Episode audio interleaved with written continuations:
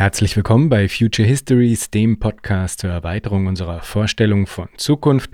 Mein Name ist Jan Groß und ich freue mich sehr, heute Tina Hauptner und Silke van Dijk begrüßen zu dürfen, die Autorinnen des in der Hamburger Edition erschienenen Buches Community Kapitalismus.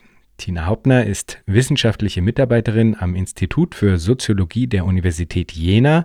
Für das Gespräch, da ist sie uns aber aus den USA zugeschaltet, wo sie noch bis Ende März 2022 am Institut für Agrarökonomie, Soziologie und Bildung der Penn State University forscht. Silke van Dijk ist Professorin für Soziologie mit Schwerpunkt politische Soziologie an der Universität Jena und sie ist Co-Leiterin des überaus interessanten Sonderforschungsbereiches Strukturwandel des Eigentums, ebenfalls in Jena angesiedelt. Ich muss sagen, es war ein wirklich überaus interessantes Gespräch für mich. Ich finde den zentralen warnenden Hinweis, den die beiden machen in Bezug auf die verstärkte Ausbeutung von Gemeinschaft, diese Nutzbarmachung von Verbundenheit seitens des Community-Kapitalismus unglaublich wichtig. Und gleichzeitig kommen wir innerhalb des Gesprächs auch immer wieder auf die Frage zurück, was das denn jetzt bedeutet in Bezug auf alternative posttraditionale Formen von Gemeinschaft, die ja hier in diesem Podcast auch immer wieder Thema sind.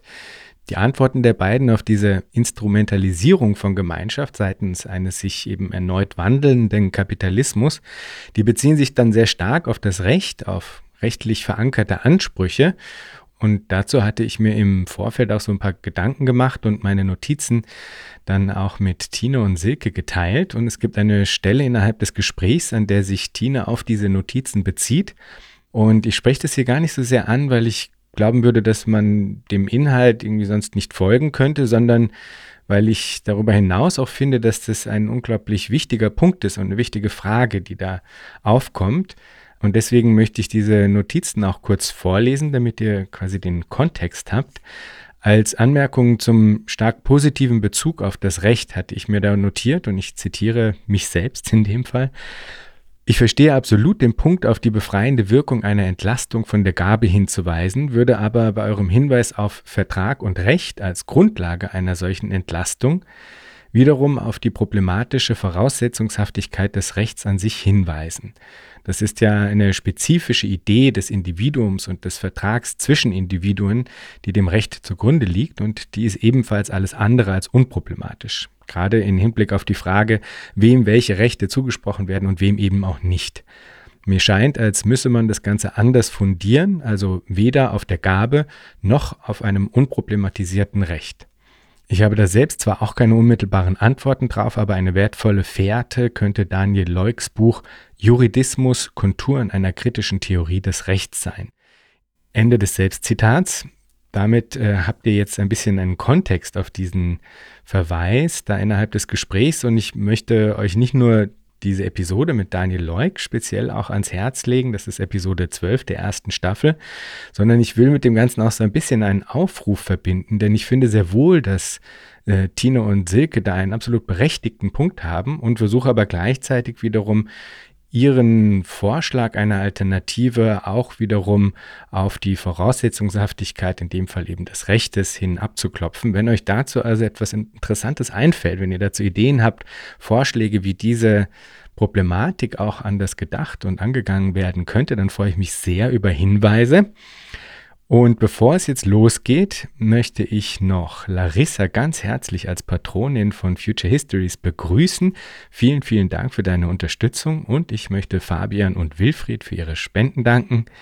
Und jetzt viel Freude mit der heutigen Episode mit Tina Hauptner und Silke von Dijk zu Community Kapitalismus.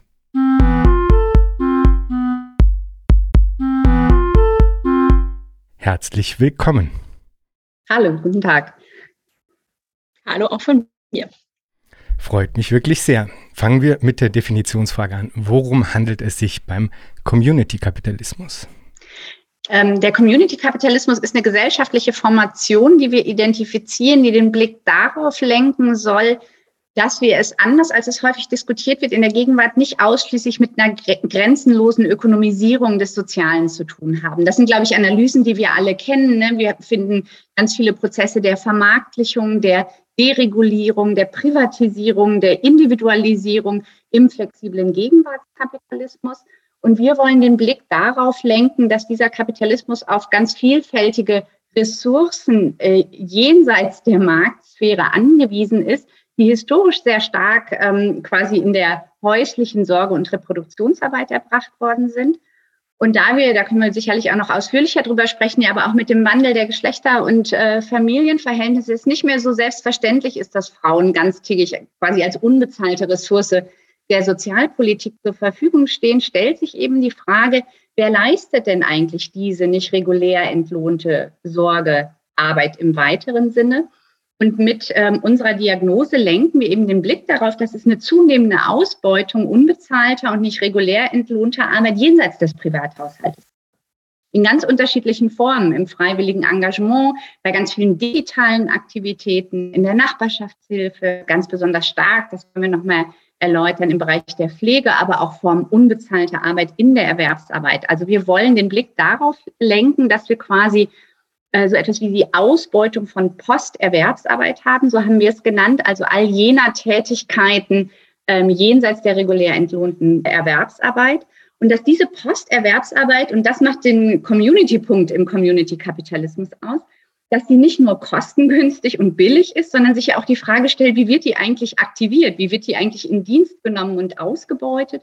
Und wir würden sagen, Community-Kapitalismus ist geprägt durch die Verknüpfung der Ausbeutung von Posterwerbsarbeit mit Gemeinschaftspolitik und ähm, der Anreizung quasi von gemeinschaftsförmiger Solidarität. Und das greift etwas auf, was ja auch vielen Menschen ein tatsächliches Anliegen ist. Menschen möchten sozusagen verbunden sein. Menschen kümmern sich im Alltag um andere. Das heißt, ähm, hier wird, man könnte sagen, es ist eine doppelte Ausbeutung, haben wir gesagt, von Verwundbarkeit. Also wer sozusagen ist ausbeutbar im Sinne nicht regulär entlohnter Arbeit und Verbundenheit. Also welche Formen von Solidarität sind ausbeutbar? Und in dieser Kombination würden wir sagen, das ist wirklich was Neues, diese Verknüpfung von Ausbeutung, nicht regulär entlohnter Arbeit und einer neuen Form der Gemeinschaftspolitik. Es ist jetzt schon ein bisschen durchgeschimmert, Silke, in deiner Beschreibung des Community-Kapitalismus.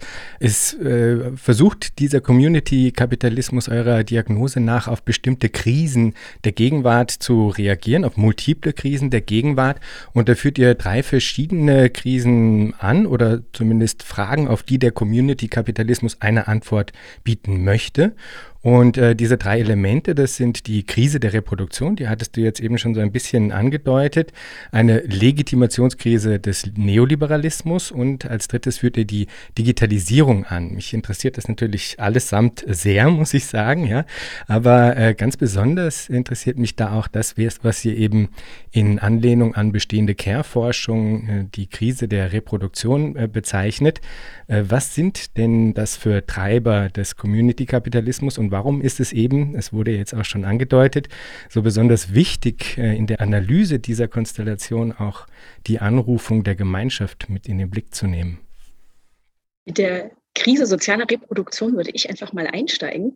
Ähm, das, weil das für uns eben neben den anderen beiden Krisentreibern ein ganz zentraler, ein ganz zentraler Treiber der Entwicklung ist.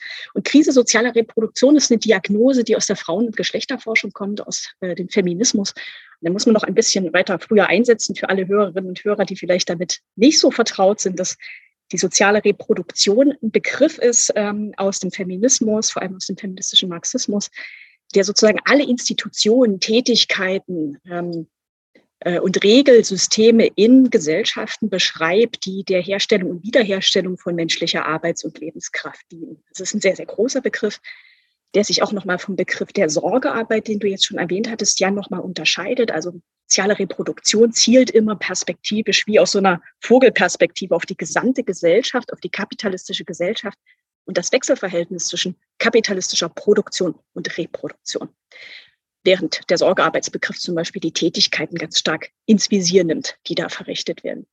Und soziale Reproduktion, kann man sagen, ist in kapitalistischen Gesellschaften eigentlich immer in der Krise. Warum ist das so?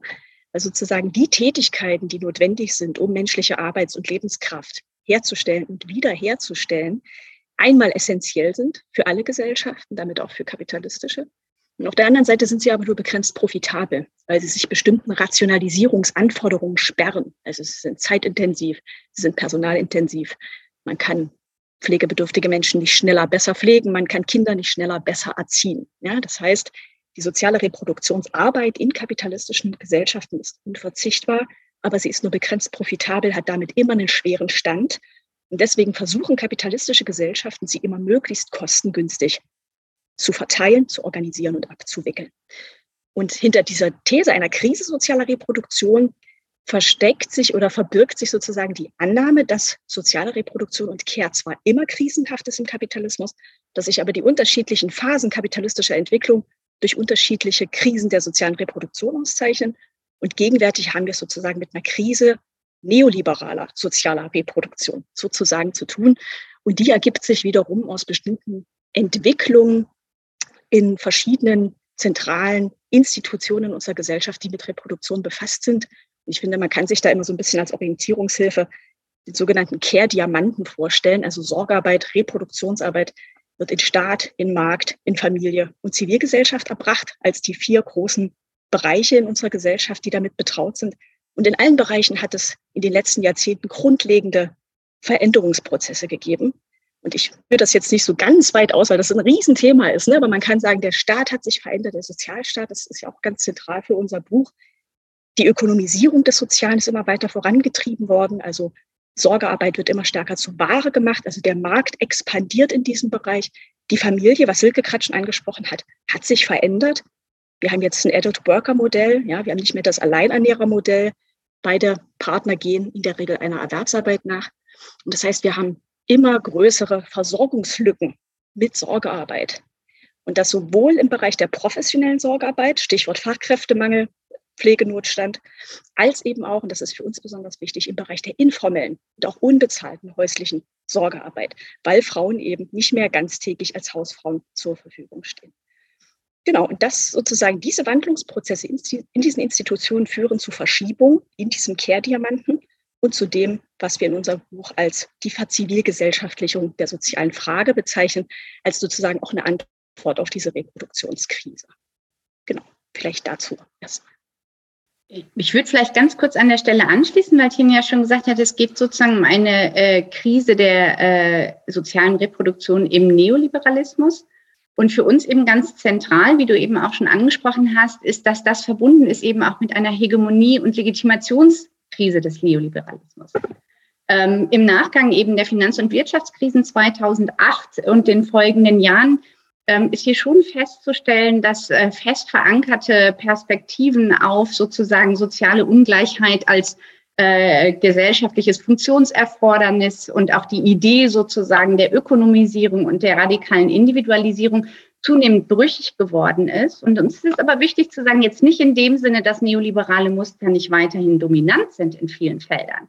Da wären wir falsch verstanden, wenn wir jetzt sagen würden, der Neoliberalismus war gestern und jetzt kommt das ganz Neues. Aber das macht ja eine Hegemonie- und Legitimationskrise aus. Also es, er ist sozusagen nicht mehr so unangefochten. Ähm, und die Kräfteverhältnisse, auch die Verhältnisse, Kräfteverhältnisse in der Kritik, sortieren sich in neuer Weise. Und vor diesem Hintergrund würden wir sagen, ist das eine ganz wichtige Entwicklung, um zu verstehen, warum die politische und auch die moralische Ökonomie des Community-Kapitalismus so wichtig ist. Denn diese Anrufung von Gemeinschaft, das wäre ja nochmal die Frage, welche Rolle spielt die Aktivierung und die Anrufung von Gemeinschaft, ist eben auch eine Antwort auf die Legitimationskrise des Neoliberalismus. Also wegzugehen vom radikalen Individualismus und zu sagen, nein, nein, wir brauchen Sorge, wir brauchen Fürsorge, wir brauchen Solidarität und das in einer neuen Weise auch legitimationsstiftend anzurufen und dann in ein weiterhin natürlich hochgradig liberales System einzuarbeiten. Also es ist sozusagen eine Veränderung der Steuerungsmöglichkeiten und die wären sicherlich vor 15, 20 Jahren in den Hochphasen neoliberaler Politik wäre diese Debatte anders verlaufen. Also deswegen glauben wir auch, dass hier sozusagen eine Neusortierung von Kräfteverhältnissen stattfindet, ohne dass der Neoliberalismus verschwunden ist. Und ich glaube, der dritte Strang, den man relativ kurz fassen kann, der aber eine extrem große Rolle spielt, ist eben sind die Veränderungen durch Digitalisierung, weil hier wir in ganz unterschiedlichen Feldern beobachten, wie die klassischen Trennungen von Aktivitäten oder die Übergänge von, Übergänge von Tätigkeiten fließend werden. Von Produktion und Konsum, also sogenannte Prosumer die äh, äh, Webseiten oder Angebote nutzen und quasi durch ihren Konsum zu ihrer Verbesserung beitragen.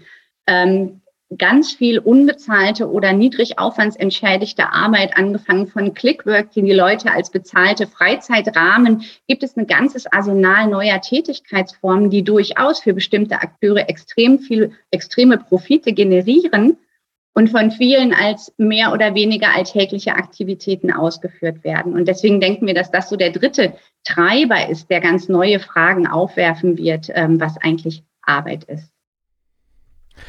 Ja, und also ich muss äh, sagen, dass ich wirklich an diesem Buch äh, unglaublich gut fand, wie, wie schön ihr diesen perfiden Moment dieser Wandlung eigentlich herausarbeitet, weil ja das, was äh, du jetzt beschrieben hast als ein Antworten auf die Legitimationskrise, dass ähm, sozusagen dieses Angebot äh, an eben auch vielleicht ja mit unter anderen Formen der Gemeinschaftlichkeit, dass das gleichzeitig eben auch wieder als äh, auszunutzende Ressource entdeckt wird, äh, um gleichzeitig aber währenddessen eben auch über die eigene äh, Legitimationskrise hinweg zu täuschen oder das sagen in ein anderes Versprechen zu kanalisieren vielleicht auch. Ja.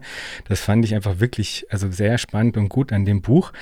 Und es kam jetzt dann auch schon vor in deiner Beschreibung, die Frage der Gemeinschaft ist dann natürlich dann zentral, äh, was Gemeinschaft ist, wie die verstanden und eben auch aktiviert werden kann, ja. Und äh, wie diese dann auch zu einer Zielgröße des Regierens äh, wird, ja.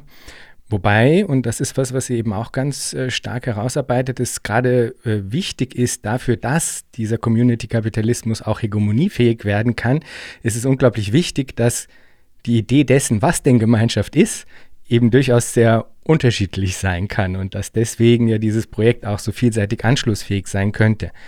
Äh, vielleicht gehen wir da ein äh, bisschen drauf ein, was für Deutungen von Gemeinschaft gibt es denn und was ist äh, auch die Kehrseite dieses ja gemeinhin eigentlich doch recht positiv aufgeladenen Begriffs?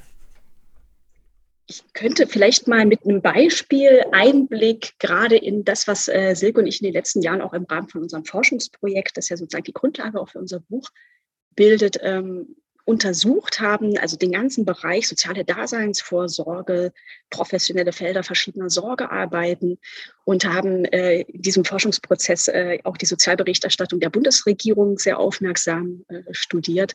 Und da sieht man eben seit eigentlich so Ende der 90er Jahre, Jahrtausendwende, dass der Gemeinschaftstopos sozusagen en vogue ist, dass der ganz starken Hype erfährt. Ob das jetzt der Engagementbericht, der Altenbericht, ähm, auch ein Familienbericht, ähm, ist sozusagen Gemeinschaft ein ganz zentraler Topos und äh, eines sozusagen der prominentesten Beispielfelder, auf das ich später nochmal eingehen werde, ist äh, die Altenpflege, wo es eben sozusagen seit äh, etwa 2012 äh, das neue pflegepolitische Leitbild der sogenannten sorgenden Gemeinschaften oder Caring Communities gibt.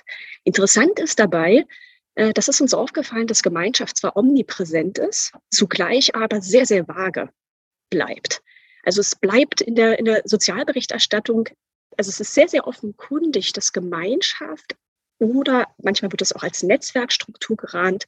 Es geht um die informellen Sorgepotenziale darin, ähm, ne, vor dem Hintergrund dieser Reproduktionskrise, die ich am Anfang eingeführt habe. Also sozusagen der deutsche Wohlfahrtsstaat, das deutsche Care-Regime, das Wohlfahrtsregime steckt gerade in der Klemme, könnte man sagen. Es basiert auf der informellen Sorgearbeit äh, der Angehörigen, vor allem der, der Frauen in den Haushalten. Gerade Beispiel ähm, Altenpflege ist perfektes Beispiel dafür, ne, weil immer noch das Gros der Pflegebedürftigen in Deutschland von den pflegenden Angehörigen in der Regel Frauen versorgt wird.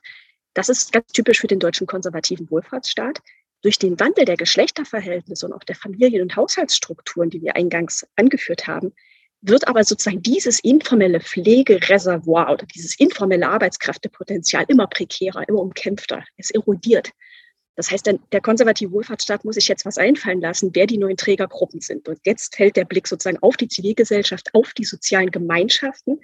Und dabei bleibt immer undeutlich in der Sozialberichterstattung, ob es sich um vorgefundene Gemeinschaften handelt, die irgendwie schon da sind, zum Beispiel die traditionellen wie die Familie, wobei zugleich völlig klar ist, dass die Familie an Sorgekapazitätsgrenzen stößt, oder ob das eigentlich posttraditionale Gemeinschaften sind, die sich herausbilden oder die man vielleicht sogar sozialpolitisch steuern kann. Das ist sozusagen so ein bisschen zwischen den Zeilen, was da abläuft. Aber der Gemeinschaftsbegriff bleibt quasi ein leerer Signifikant, der omnipräsent zirkuliert, aber ganz schwer fassbar ist. Und das vielleicht äh, nochmal aufgreifen, genau diese an, breite Anschlussfähigkeit oder diese Deutungsoffenheit, die ist natürlich extrem spannend für die Frage der Hegemoniefähigkeit des Community-Kapitalismus. Wir finden quasi linke emanzipatorische Traditionen, die auf einen äh, positiv besetzten Gemeinschaftsbegriff ähm, setzen. Es gibt natürlich eine ganz starke äh, konservative und rechte Tradition und, und das ist vielleicht ein bisschen das Neue in unserer Diagnose, eben auch einen sehr stark liberalen Zugriff auf Gemeinschaften als Ressource. Ähm, und deswegen glaube ich, ist es auch ganz spannend. Sigmund Baumann hat mal gesagt, was man immer mal unter Gemeinschaft verstehen mag, es fühlt sich immer gut an, eine zu haben. Also wir haben es mit einem ähm, extrem positiv aufgeladenen Alltagsbegriff zu tun. Das ist, glaube ich, extrem zentral, der ganz viele Sachen betont, die Menschen wichtig sind. Ne? Nähe, Sorge, Homogenität auch, ähm, Verbundenheit und so weiter. Und zugleich, ne, wenn wir jetzt gerade auch so, wir sind ja Soziologinnen, in der Geschichte unseres Faches äh, zurückguckt, muss man natürlich sagen, ist die Analyse von Gesellschaft seit, äh, ihren An seit den Anfängen der Soziologie genau von der Verhandlung des Gegensatzes von Gemeinschaft und Gesellschaft getragen, der ja auch für unsere Diagnose extrem zentral ist. Also immer die Idee sozusagen von Gemeinschaften als partikular, lokal und wertebasiert und häufig dadurch auch romantisiert und positiv aufgeladen als das andere des Kapitalismus, als das andere, als die hochgradig rationalisierte Gesellschaft. Und in, vor diesem Hintergrund haben wir eben auch eine lange Tradition in der Linken, der Gemeinschaftsromantisierung als eben Antipoden der kapitalistischen Gesellschaft.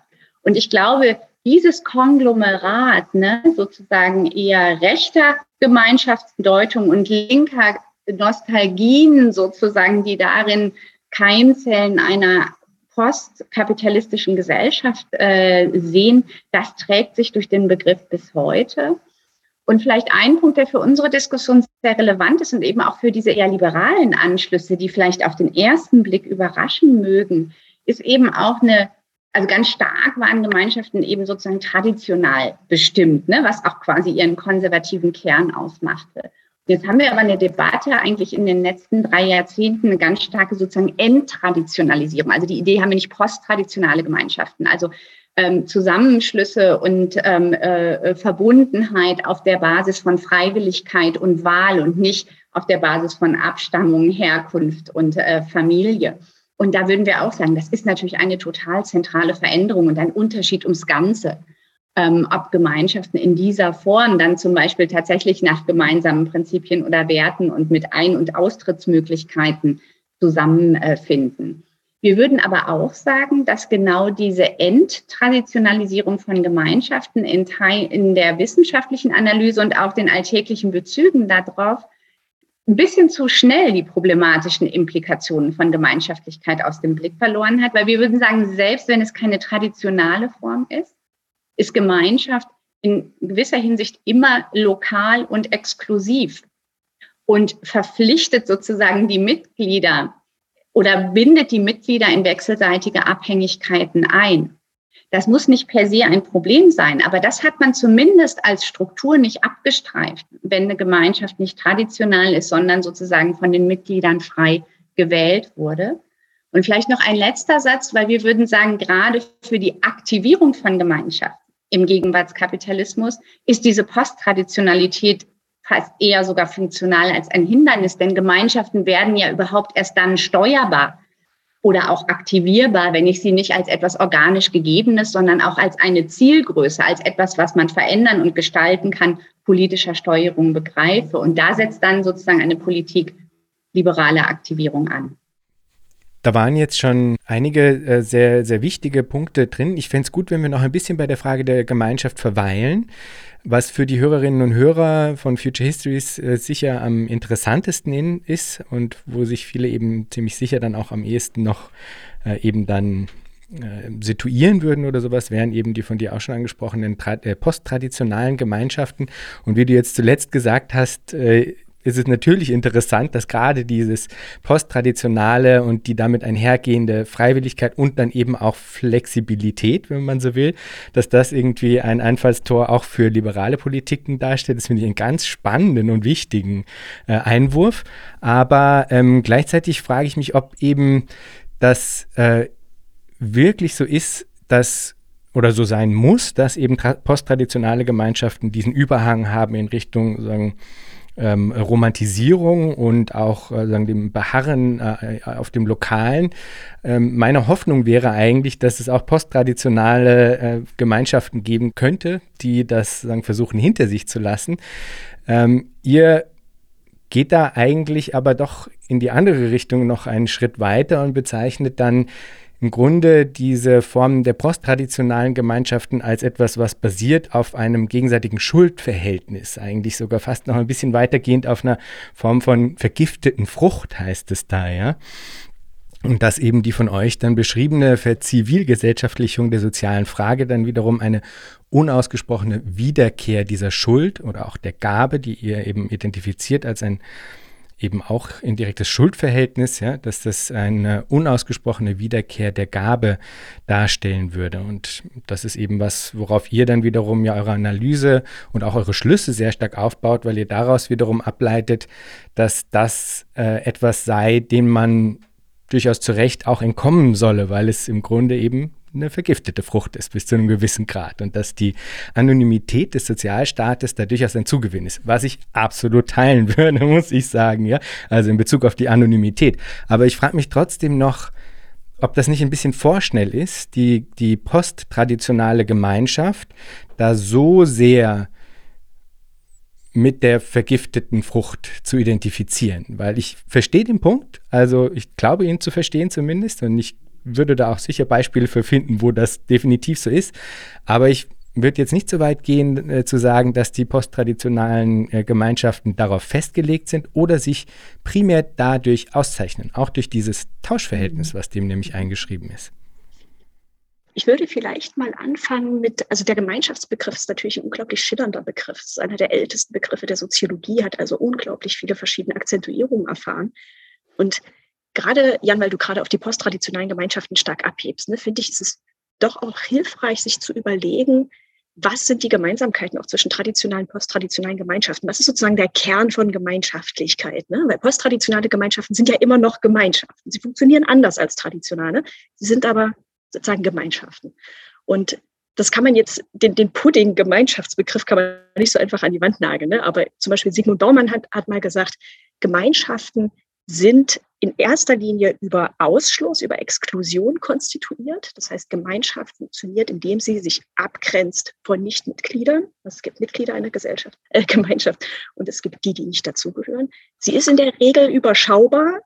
Also sie ist jetzt, es ist keine, keine Millionenveranstaltung und sie ist autark.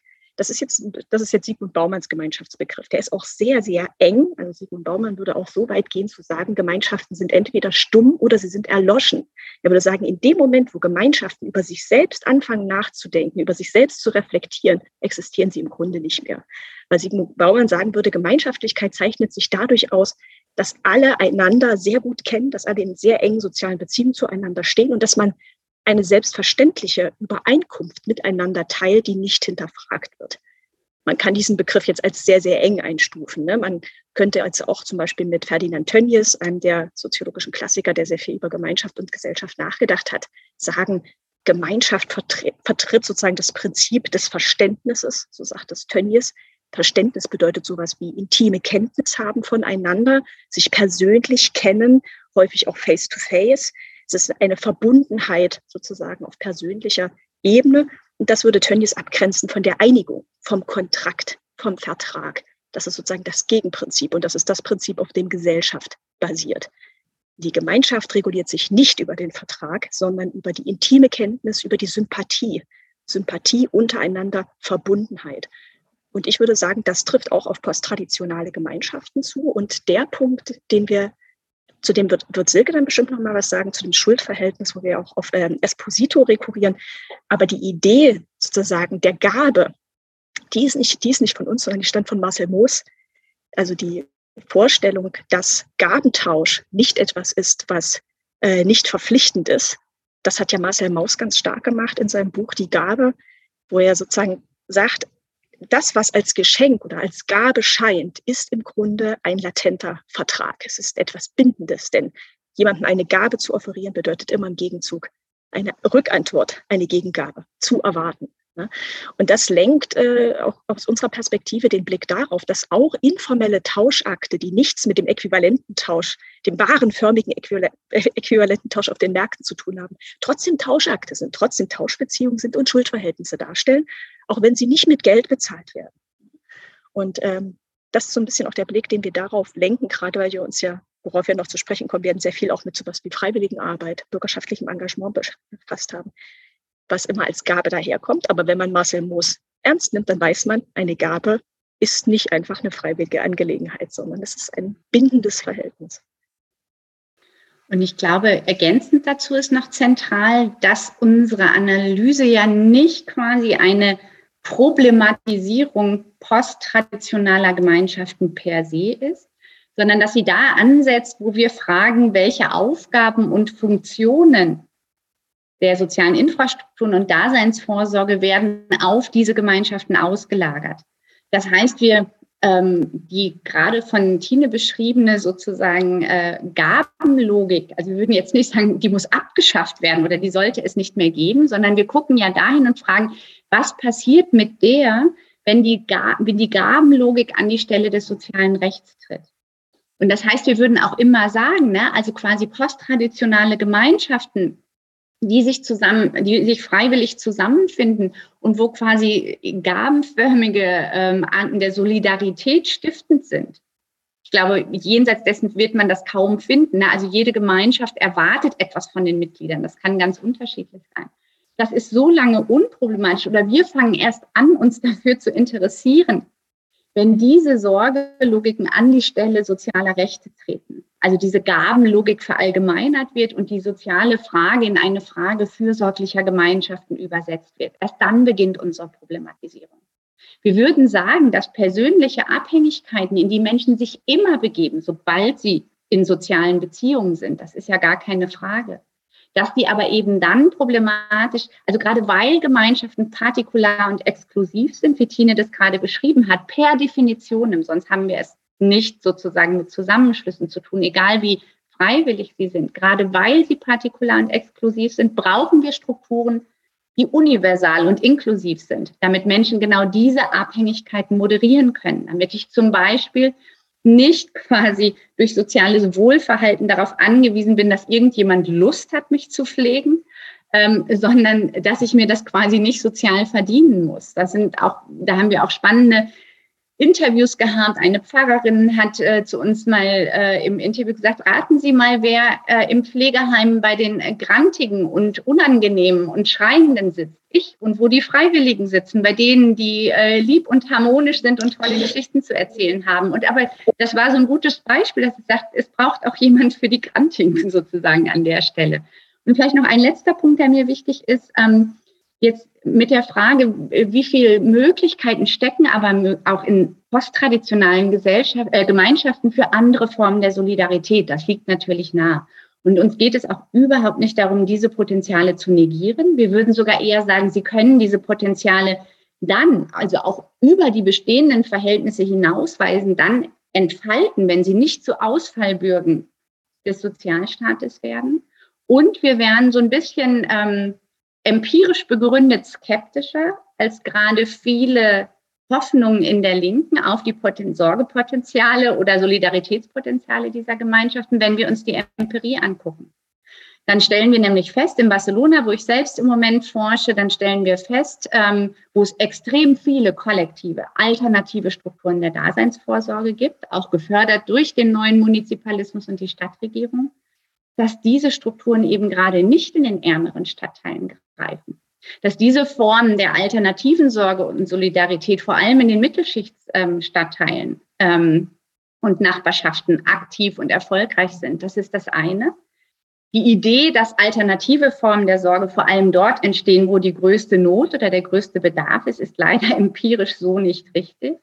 Und B, sind viele dieser alternativen Zusammenschlüsse klassenspezifisch hochgradig exklusiv. Man kann in vielen Punkten sogar sagen, traditionale Gemeinschaften waren häufig in Anführungsstrichen sogar heterogener, wenn wir an bestimmte auch dörfliche oder nachbarschaftliche Strukturen, als viele heute alternative linke ähm, äh, ja, äh, Organisationen, Initiativen, Commons-Projekte und so weiter. Wir sehen, dass hier viele Probleme oder Herausforderungen der alltäglichen Organisation von Solidarität dadurch gelöst werden, dass die Leute sich in extrem homogenen, häufig dann doch eben bildungsmäßig und ökonomisch privilegierten Zusammenschlüssen wiederfinden. Und das muss man, glaube ich, auch im Blick haben. Absolut, da würde ich äh, definitiv zustimmen. Und die unmittelbare Frage, die sich jetzt daran anschließt, Silke, an das, was du gerade gesagt hast, ist natürlich, ob man sich da dann nicht durch die Hintertür zwingend eigentlich den Zwang des Staates einkauft. Weil natürlich ist das so, dass dann die bezahlten MitarbeiterInnen, die sind die, auch die grantige Oma pflegen und eben das dann aushalten müssen und die Freiwilligen sitzen im Altenheim bei, bei den netten Omis, sage ich jetzt mal ein bisschen blöd gesprochen. Aber äh, auf der anderen Seite steht natürlich die Tatsache, dass die Person, die bezahlt wird, das auch nur in Anführungsstrichen macht, weil sie unter ökonomischen existenziellen Druck steht, das zu tun, weil sie gezwungen ist, Geld zu verdienen und dafür bezahlt ist. Also ist das etwas, was dann sagen wiederum die Kehrseite dieser Konstellation ausmacht, dass man sich den Zwang der Lohnarbeit und den Zwang des Staates dann natürlich auch einhandelt? Wir würden sagen, das, das tun wir und äh, das hat auch seine, seine guten Gründe. Ne? Also sozusagen unter den gegebenen Verhältnissen, wie es jetzt ist, würden wir sagen, was wir am Ende unseres Buches dann äh, auch entfalten.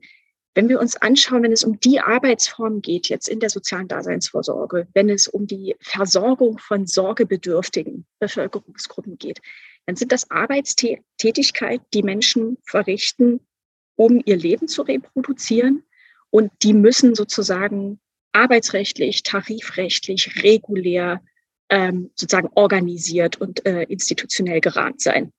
Das ist sozusagen eine Forderung, die aus unserer Analyse sozusagen resultiert. Und weil du gerade gesagt hast, Jan, der Zwang der Lohnarbeit, ähm, das stimmt, aber zum Beispiel jetzt auch mit Blick auf die Arbeit von Pflegekräften Fachkräften oder so, würden natürlich jetzt auch ganz viele äh, professionelle Fachkräfte in diversen Sozial- äh, und Sorgeberufen sagen, dass sie das nicht nur machen, um Geld zu verdienen, sondern weil sie einen Berufsethos verfolgen, weil sie ihre Arbeit gerne machen, weil sie sich gerne um andere kümmern, weil sie gerne heilen und, und helfen und so weiter.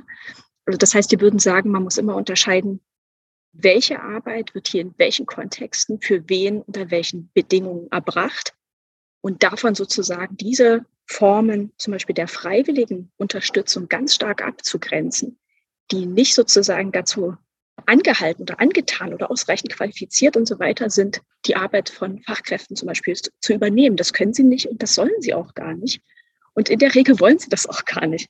Also das ist ja sozusagen ein wesentlicher Punkt, den Silke vorhin auch schon angesprochen hatte, dass in den Interviews mit vielen Engagierten ganz klar war, die Freiwilligkeit ihres Tuns ist ihnen sehr, sehr wichtig. Und sie möchten auch immer die Möglichkeit haben, auszusteigen, wenn es keinen Spaß mehr macht. Und genau aus dieser Freiwilligkeit resultiert eine Unverbindlichkeit der freiwilligen Unterstützung, die sozusagen mit, dem Freiwill mit der Freiwilligkeit strukturell verbunden ist und die das auch das gute Recht von Freiwilligen darstellt, die aber gerade in Bezug auf Sorgeabhängigkeit ein absolutes Problem ist. Menschen sind auf Sorge angewiesen und da kann es dann eben nicht sein, dass jemand sagt, auch weißt du, heute habe ich eigentlich keinen Bock sich um dich zu kümmern. Ne? Und deswegen muss man das fein, muss man das fein unterscheiden. Das ist ein wichtiger Punkt. Genau, und ich würde noch ergänzen, das ist natürlich erstmal absolut richtig. Ne? Unsere Analyse ist eine, die Lohnarbeit stärkt und in gewisser Hinsicht auch affirmiert. Gar keine Frage. Ne? Damit ist jetzt umgekehrt aber überhaupt nicht verbunden, dass wir sagen würden, Lohnarbeit im Kapitalismus ist unproblematisch. Oder das ist jetzt eine in Anführungsstrichen äh, unreflektierte Affirmation von Staat und Kapital. Aber wir würden sagen, also wir würden, wir, wir träumen ja jetzt nicht nachts von der Lohnarbeit als Utopie. Aber wir würden sagen, was definitiv nicht progressiv, sondern regressiv ist, in den Formen eben nicht regulär entlohnter, unbezahlter Arbeit in der Gegenwart, sowas wie eine neue Tätigkeitsgesellschaft oder, oh wow, das sind alles Commons und Nachbarschaftsprojekte zu sehen, weil das genau das ausblendet, wo wir sagen, wir haben hier eine doppelte Ausbeutung von Verwundbarkeit und Verbundenheit. Das ist eine Form, da sozusagen in diesen aktuell anderen Arbeitsformen jeweils der regulären Erwerbsarbeit eben nicht ihre Prekarität und die Verwundbarkeit der dort Tätigen zu sehen, sondern sie als so etwas alternativ anderes quasi hochzustilisieren, ist dann häufig durchaus auch oft dann eben durch privilegierte Akteure eine etwas ambivalente Haltung, ne? weil sie genau die Ausbeutung dieser Form nicht regulär entlohnter Arbeit entproblematisiert oder sogar utopisch auflädt. Wir würden sagen, es geht erstmal darum, im Hier und Jetzt zu gucken, wie Menschen, also wie solche Verwundbarkeiten abgebaut werden können. Und das ist unter den Bedingungen, unter denen wir leben, erstmal durch rechtliche Regulierung und ordentliche Bezahlung. Ausgehend von dieser Basis dann zu gucken, was ist sozusagen an der Lohnarbeit problematisch und wo will man insgesamt hin, ist eine andere Perspektive. Aber eben keine Verklärung von Ausbeutung in der Gegenwartsgesellschaft als Tätigkeitsgesellschaft. Und diese ähm, äh, Deutungen, die findet man halt doch auch immer wieder. Ne? Und das andere ist nochmal, das ist natürlich auch eine ganz zentrale Frage, ne, affirmiert es nicht in einen Sozialstaat, der immer natürlich, wie du ja auch schon angesprochen hast, eben natürlich auch über Zwang regiert und der natürlich normiert und vor allem auch exkludiert. Und das ist uns ja immer wichtig, nochmal total zu sagen, es geht uns nicht darum, den Sozialstaat, wie wir ihn jetzt sehen und kennen und erleben, zu affirmieren, sondern das Prinzip, was dahinter steckt. Soziale Rechte und soziale Sicherheit unabhängig von sozialen Beziehungen. Die Verlässlichkeit und Anonymität meine Ansprüche, dieses Prinzip ernst zu nehmen und dann eher davon ausgehend weiter zu fragen, wie können wir das eigentlich radikalisieren, ohne jetzt das Bestehende zu affirmieren. Kommen wir vielleicht auch gleich nochmal zu, ne? bei uns führt es auch in der Richtung zu fragen, müssen wir nicht, wir haben eine sozialpolitische Diskussion nicht nur in Deutschland, sondern eigentlich in den meisten Ländern des globalen Nordens, die sehr, sehr stark auf die individuellen sozialen Rechte guckt. Wir würden sagen, es ist eine spannende Diskussion und würden gerne in so eine Richtung gehen, ähm, eher die sozialen Infrastrukturen anzugucken. Also Debatten um Universal Basic Services, um sowas wie Infrastruktursozialismus, Foundational Economy, die nochmal anders daran ansetzen, Zugang für alle zu bieten und zum Beispiel nicht nur für Staatsbürgerinnen oder diejenigen, die einen Aufenthalt. Also in diese Richtung möchten wir denken und diskutieren. Also quasi das Prinzip an sich selbst revolutionieren und auch in dieser Hinsicht über die bestehenden Verhältnisse hinauszudenken. Ich habe da auf jeden Fall auch noch einige Fragen zu, würde die aber jetzt tatsächlich auch einfach mal ein, ein Stück nach hinten verlagern, äh, wenn wir dann eben auch zur, ähm, zum Skizzieren eurer alternativen äh, Vorschläge kommen. Einmal kurz würde ich gerne noch auf die Frage des Regierens durch Gemeinschaft reinzoomen, weil ich das einen super spannenden und interessanten und wichtigen äh, Punkt fand. Denn eine Kernaussage des Buches ist eben, dass sich der Community, Community-Kapitalismus auch dadurch auszeichnet, dass Gemeinschaften eben nicht nur als eine Ressource entdeckt worden sind, sondern eben auch als eine Art von Regierungstechnologie, wenn man so will. Ja? Und dass eben auch durch Gemeinschaften ähm, jetzt dann verstärkt regiert werden soll. Das fand ich äh, unglaublich spannend, weil mich eben auch auch diese Frage des, des Regierens, eben dann auch alternativen Regierens, äh, sehr interessiert. Vielleicht könnt ihr dieses Regieren durch Gemeinschaft etwas noch erläutern und vielleicht auch darauf eingehen, inwiefern das dann jetzt wirklich ein, ein neues Phänomen darstellt oder ob nicht vielleicht immer schon mhm. auch durch Gemeinschaft regiert mhm. worden ist. Ich würde vielleicht mal anfangen mit dem, also um das auch ein bisschen plastischer nochmal darzustellen, ne, dass man auch ein bisschen sich anschauen kann, wie, wie kann das denn der Realität aussehen? Wir haben das in unserem Buch mit äh, der Regierung äh, durch Com äh, Community und Gemeinschaft immer mit einer Steuerungstrias äh, bezeichnet. Das ist sozusagen ein Dreigestirn aus einmal, dass wir sagen, die Regierung hat bestimmte Anrufungs- Praktiken oder Anrufungstopper, das ist die Gemeinschaft. Also Gemeinschaft wird adressiert, wird angerufen. Wie das aussieht, kann ich gleich nochmal in einem Beispiel zeigen. Außerdem fördert sie auch sozusagen ganz aktiv, zum Beispiel durch bestimmte Policy-Instrumente, durch Programme, materielle Förderung, zeige ich auch gleich nochmal, ähm, bestimmte Formen, auch gemeinschaftsförmiger Unterstützung. Und last but not least sprechen wir noch von einer Politik des Unterlassens, in dem sozusagen staatlicher Rückzug aus zum Beispiel dem Bereich äh, sozialer Daseinsvorsorge Lücken produziert, in die dann gemeinschaftliche informelle Unterstützungsstrukturen quasi fast notwendig hineinströmen müssen oder diese Lücken füllen müssen. Und äh, ein schönes Beispiel, was auch in unserem Buch ähm, zentral verhandelt wird, ist eben das Feld der Altenpflege, was so ein bisschen eine Vorreiterrolle in sozusagen auch dem, dem ganzen Prozess ähm, der, der Expansion und des Hypes und das freiwillige Engagement spielt. Und wenn wir uns sozusagen die erste, die, den ersten Stützpfeiler dieser Steuerungstrias angucken, nämlich die Anrufung von Gemeinschaft, Da kann man sehr schön sehen, wie in der Pflegepolitik sozusagen dieser Gemeinschaftstopos der sorgenden Gemeinschaft, der Caring Communities seit ja eigentlich mindestens zwei Dekaden sozusagen ganz stark vorangetrieben wird. Das ist jetzt ein pflegepolitisches Leitbild, die sogenannten sorgenden Gemeinschaften. Und dahinter verbirgt sich das sozialpolitische Ansinnen, die Verantwortungsverteilung im Wohlfahrtsdreieck von Staat, Markt und Familie beziehungsweise Zivilgesellschaft neu zu sortieren, neu zu justieren und Sorgearbeit, vor allem informelle, kostengünstige Sorge- und Pflegearbeit neu zu verteilen nämlich auch über die Familie hinaus, weil man jetzt leider feststellt, naja, wir betreiben jetzt seit vielen Jahren investive Sozialpolitik. Das heißt, wir kommodifizieren alles, was nicht mehr drei auf dem Baum ist. Und das bedeutet auch, dass sozusagen Frauen äh, ihre Arbeitskraft zum Markte tragen müssen. Was machen wir jetzt mit den Versorgungslücken? Ne? Wer kommt jetzt auf äh, für die informelle ähm, Sorgearbeit? Das heißt, Gemeinschaftlichkeit wird angerufen, ne, was wir auch am Anfang schon gesagt hatten, in der Sozialberichterstattung wabert der Gemeinschaftsbegriff permanent herum. Auf der zweiten Ebene dieser Steuerungstrias haben wir dann tatsächlich auch materielle Förderungsprogramme.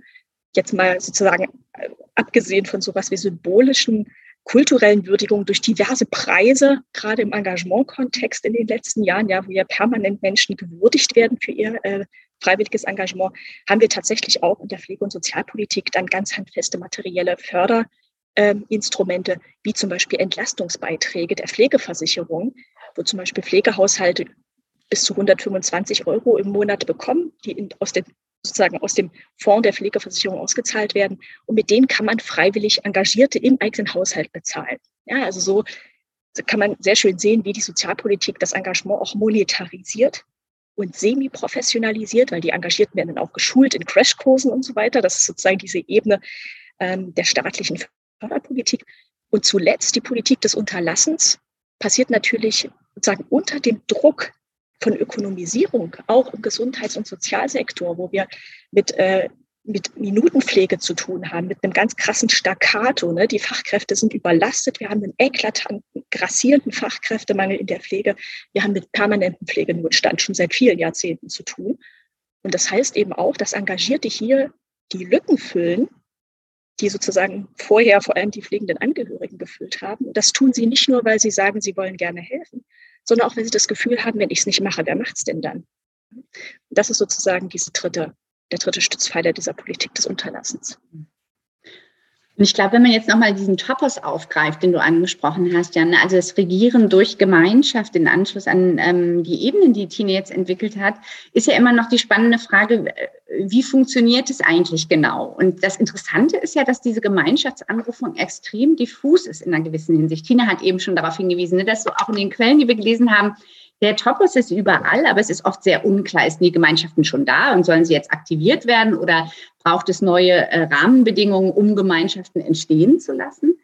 Dass es aber trotzdem funktioniert, ähm, hat wirklich auch was damit zu tun, dass es sozusagen so ein deutungsoffener Signifikant ist, der positiv äh, besetzt ist. Und wichtig ist vielleicht auch nochmal zu sehen, dass diese Idee von Regierung, die in diesem Topos auftaucht, das schließt eben an Michel Foucaults Analysen auch der Gouvernementalität an, ne? also auch Regierung in einem weiteren Sinne zu sehen, jetzt nicht im engeren äh, politischen Sinne nur sozusagen die konkrete äh, Regierung. Ähm, also dass hier auf ganz unterschiedlichen Ebenen und mit unterschiedlichen Technologien auch sehr stark diskursiv gesteuert wird. Und ich glaube, das, was diese Anrufung so ähm, Erfolg und einflussreich macht, ist eben, dass sie etwas aufgreift, was, äh, wozu die Menschen eben gerade nicht gezwungen werden müssen. Also es reizt sozusagen Formen der Verbundenheit und Alltagssolidarität an, die vielen Menschen ja auch total wichtig sind oder die für sie extrem sinnstiftend sind. Und das macht sie natürlich, wenn dazu eine große Form der Verwundbarkeit kommt, in einer spezifischen Weise ausbeutbar. Und das ist, glaube ich, an dieser Stelle nochmal total wichtig, ne? dass quasi über etwas gesteuert wird, was im Alltag für die Menschen bedeutungsvoll ist. Und das wird aber sozusagen in einer Weise als Ressource in Anspruch genommen, die dann eigentlich einer Ausbeutung von Arbeit ähm, gleichkommt. Deswegen würden wir immer sagen, man versteht die politische Ökonomie des Community-Kapitalismus nur, wenn man seine moralische Ökonomie mit in den Blick nimmt und fragt, warum ist das in dieser Form so ausbeutbar? Und in dieser Hinsicht, und deswegen glauben wir schon, dass, in, dass diese Konfiguration auch ein hegemoniefähiges Potenzial hat, weil dieser Steuerungsmechanismus die Menschen schon weiterhin sozusagen individuell zu aktivieren, aber sozusagen mit dieser Perspektive auf Solidarität, ist anders als ein radikaler Neoliberalismus mit seinem permanenten Topos der Eigenverantwortung und der Individualität viel näher an den Alltags- und Lebensrealitäten der Menschen dran, als es eben diese Form sozusagen eines radikal individualistischen Neoliberalismus war. Und in dieser Hinsicht würden wir sagen, liegt darin ein hegemoniefähiges Potenzial. In Bezug auf die empirischen Beispiele, die ihr in eurem äh, Buch anführt, äh, gibt es ja ähm, eben Beispiele aus unterschiedlichen Feldern. Wir hatten jetzt eigentlich schon Beispiele aus eben dem Bereich der Sorgearbeit, sind da schon äh, durchgeschieden, Pflegearbeit, freiwillige Pflegearbeit. Ähm, vielleicht könntet ihr uns noch Beispiele geben aus anderen Feldern, die ihr identifiziert. Also da gibt es ja unter anderem zum Beispiel auch im äh, digitalen Raum Formen der äh, Posterwerbstätigkeit, die durchaus dann als äh, ausbeutbare Ressource scheinbar jetzt bereitstehen. Ich starte mal mit dem Digitalen und dann kannst du, Tine, vielleicht noch, es ist ein ganz schöner Reihen von Tätigkeiten, die wir natürlich nicht alle in gleicher Ausführlichkeit darlegen äh, konnten. Und wenn man jetzt sich den digitalen Bereich anguckt, das äh, untersuche ich aktuell mit meiner Kollegin Stefanie Gräfe ähm, in einem äh, Forschungsprojekt äh, zu Freiwilligkeit ähm, und unserem Kollegen Philipp Lorik, nämlich sich genau diese digitale Sphäre genauer anzugucken. Ähm, die haben wir jetzt in unseren bisherigen empirischen Forschungen, Tine äh, Hauptner und ich, äh, quasi nicht selber beforscht, aber hier gibt es extrem viel Anschauungsmaterial. Ich hatte eben das schon genannt. Ne? Also durch die, durch die Nutzung ähm, zum Beispiel von Navigations-Apps oder sowas ähm, wie Komoot, ähm, also professionell betriebene Apps, die quasi durch die Nutzerinnen die ähm, Informationen einspeisen und daran arbeiten, diese Apps besser zu machen. Das sind klassische Beispiele des Prosuming, wo man eben die klassische Rollenteilung von Produzenten und Konsumentinnen nicht mehr hat, sondern im Konsum quasi produziert und Produkte besser macht, die aber sozusagen jetzt keine Gemeinschaftsprodukte sind, sondern wo tatsächlich privatwirtschaftliche Unternehmen Profit abschöpfen. Also hier haben wir sehr, sehr klassische Formen der Ausbeutung. Während wir zum Beispiel in den Sorgefeldern, die wir gesprochen haben, haben wir es eher mit indirekter Ausbeutung zu tun. Also da wird auf Kostenminimierung gezielt, ne, durch billige oder unbezahlte Sorgekräfte. Aber in der digitalen Sphäre sehen wir, wie eine Neuverhandlung von Arbeit dazu führt, dass von Usern ausgeübte unbezahlte Tätigkeiten wirklich profitgenerierend ausgebeutet werden. Und das sind natürlich ganz, ganz äh, unterschiedliche Bereiche. Wie relevant der Gemeinschaftstopos ist, das sehen wir bei Facebook oder jetzt Meta, ne? also quasi die Welt, wenn man sich die ähm, äh, die Mission Statements von Mark Zuckerberg anguckt, ne, die Welt als große Gemeinschaft neu zu denken. Also ich glaube, dass wir, wir würden sagen, dass man viele Entwicklungen gerade in der digitalen Sphäre dann besonders gut versteht, wenn wir diese Re- oder Neubestimmung von Gemeinschaft ernst nehmen. Und tatsächlich sehen wir das, ähm, das untersuchen wir eben in dem eben äh, genannten äh, Projekt mit meinen Kollegen und Kolleginnen, sich wirklich nochmal genauer ähm, anzugucken, wie große Konzerne wie ähm, Meta oder Google darauf zielen, staatliche Infrastrukturen durch globale, digital basierte Communities auch zu ersetzen oder mindestens fundamental zu ergänzen. Und deswegen glauben wir, das konnten wir jetzt nur in ersten Ansätzen mit in unsere Analyse reinnehmen, dass wir in dieser Richtung eine nochmal viel radikalere Neubestimmung von Tätigkeiten und Arbeiten erleben werden und eine viel stärkere Fluidität. Ich habe eben schon die Beispiele genannt. Wir kennen Interviews von Leuten, die niedrigschwellige Klickwork im Internet äh, verrichten und aber die Bezahlung gar nicht problematisch finden, weil sie sagen, ach nee, das ist für, das mache ich auf dem Sofa, das ist für mich bezahlte Freizeit dann ist zwar der umgerechnete Lohn minimal, aber sonst würde ich ja gar nichts verdienen, weil es ist ja meine Freizeit. Und da sehen wir, wie solche Neubestimmungen ähm, eine ganz große Rolle spielen, weshalb wir auch diesen Topos der Posterwerbsarbeit geprägt haben, weil es eben nicht darum geht zu sagen, es ist in keinem Fall oder es ist nicht Erwerbsarbeit. Wir haben ganz viele Zwischenformen tatsächlich an diesen Stellen. Und dann ist aber natürlich neben diesen Bereichen ähm, wo quasi eine direkte Ausbeutung zu Profitzwecken stattfindet. Das haben wir zum Beispiel auch bei der unbezahlten Arbeit in der Erwerbsarbeit. Auch dazu haben wir ein Kapitel geschrieben. Denn wir sehen natürlich gerade ähm, durch Arbeitsverdichtung und Fachkräftemangel auch in vielen äh, professionell bezahlten Sorgetätig, äh, ähm, äh, Sorgearbeiten, ähm, sehen wir natürlich, dass diejenigen, die dort professionell beschäftigt sind, um den Ethos, dem Ethos ihrer Beschäftigung gerecht zu werden, faktisch zusätzliche unbezahlte Arbeit leisten, damit sie sozusagen, ähm, da kennt äh, Tina Hauptner sich viel besser aus als ich, deswegen würde ich auch an sie äh, gleich übergeben, aber damit neben dem verdichteten und durchrationalisierten Alltag zum Beispiel in der Pflege überhaupt noch die sozialen und sorgenden Elemente zur Anwendung kommen, das faktisch in der unbezahlten Arbeitszeit äh, geschieht. Und da haben wir sozusagen direkte Ausbeutung zum äh, Zweck der Profitmaximierung. In vielen anderen Bereichen geht es um Kosteneinsparungen. Genau, weil Silke gerade noch die, die indirekte Ausbeutung angesprochen hat, die tatsächlich über Kostenreduktion funktioniert, also wo sozusagen auch Staat und Kapital Reproduktionskosten einsparen durch sozusagen die Rekrutierung, die Mobilisierung und Ausbeutung von informeller, irregulärer und auch teilweise unbezahlter Arbeit. Und ähm, wir haben sozusagen einmal die unbezahlte Arbeit in der Erwerbsarbeit, wenn zum Beispiel Fachkräfte wie in der Pflege dann sozusagen in der Kaffeepause die Sachen machen, die sonst im Staccato der Minutenpflege hinten runterfallen.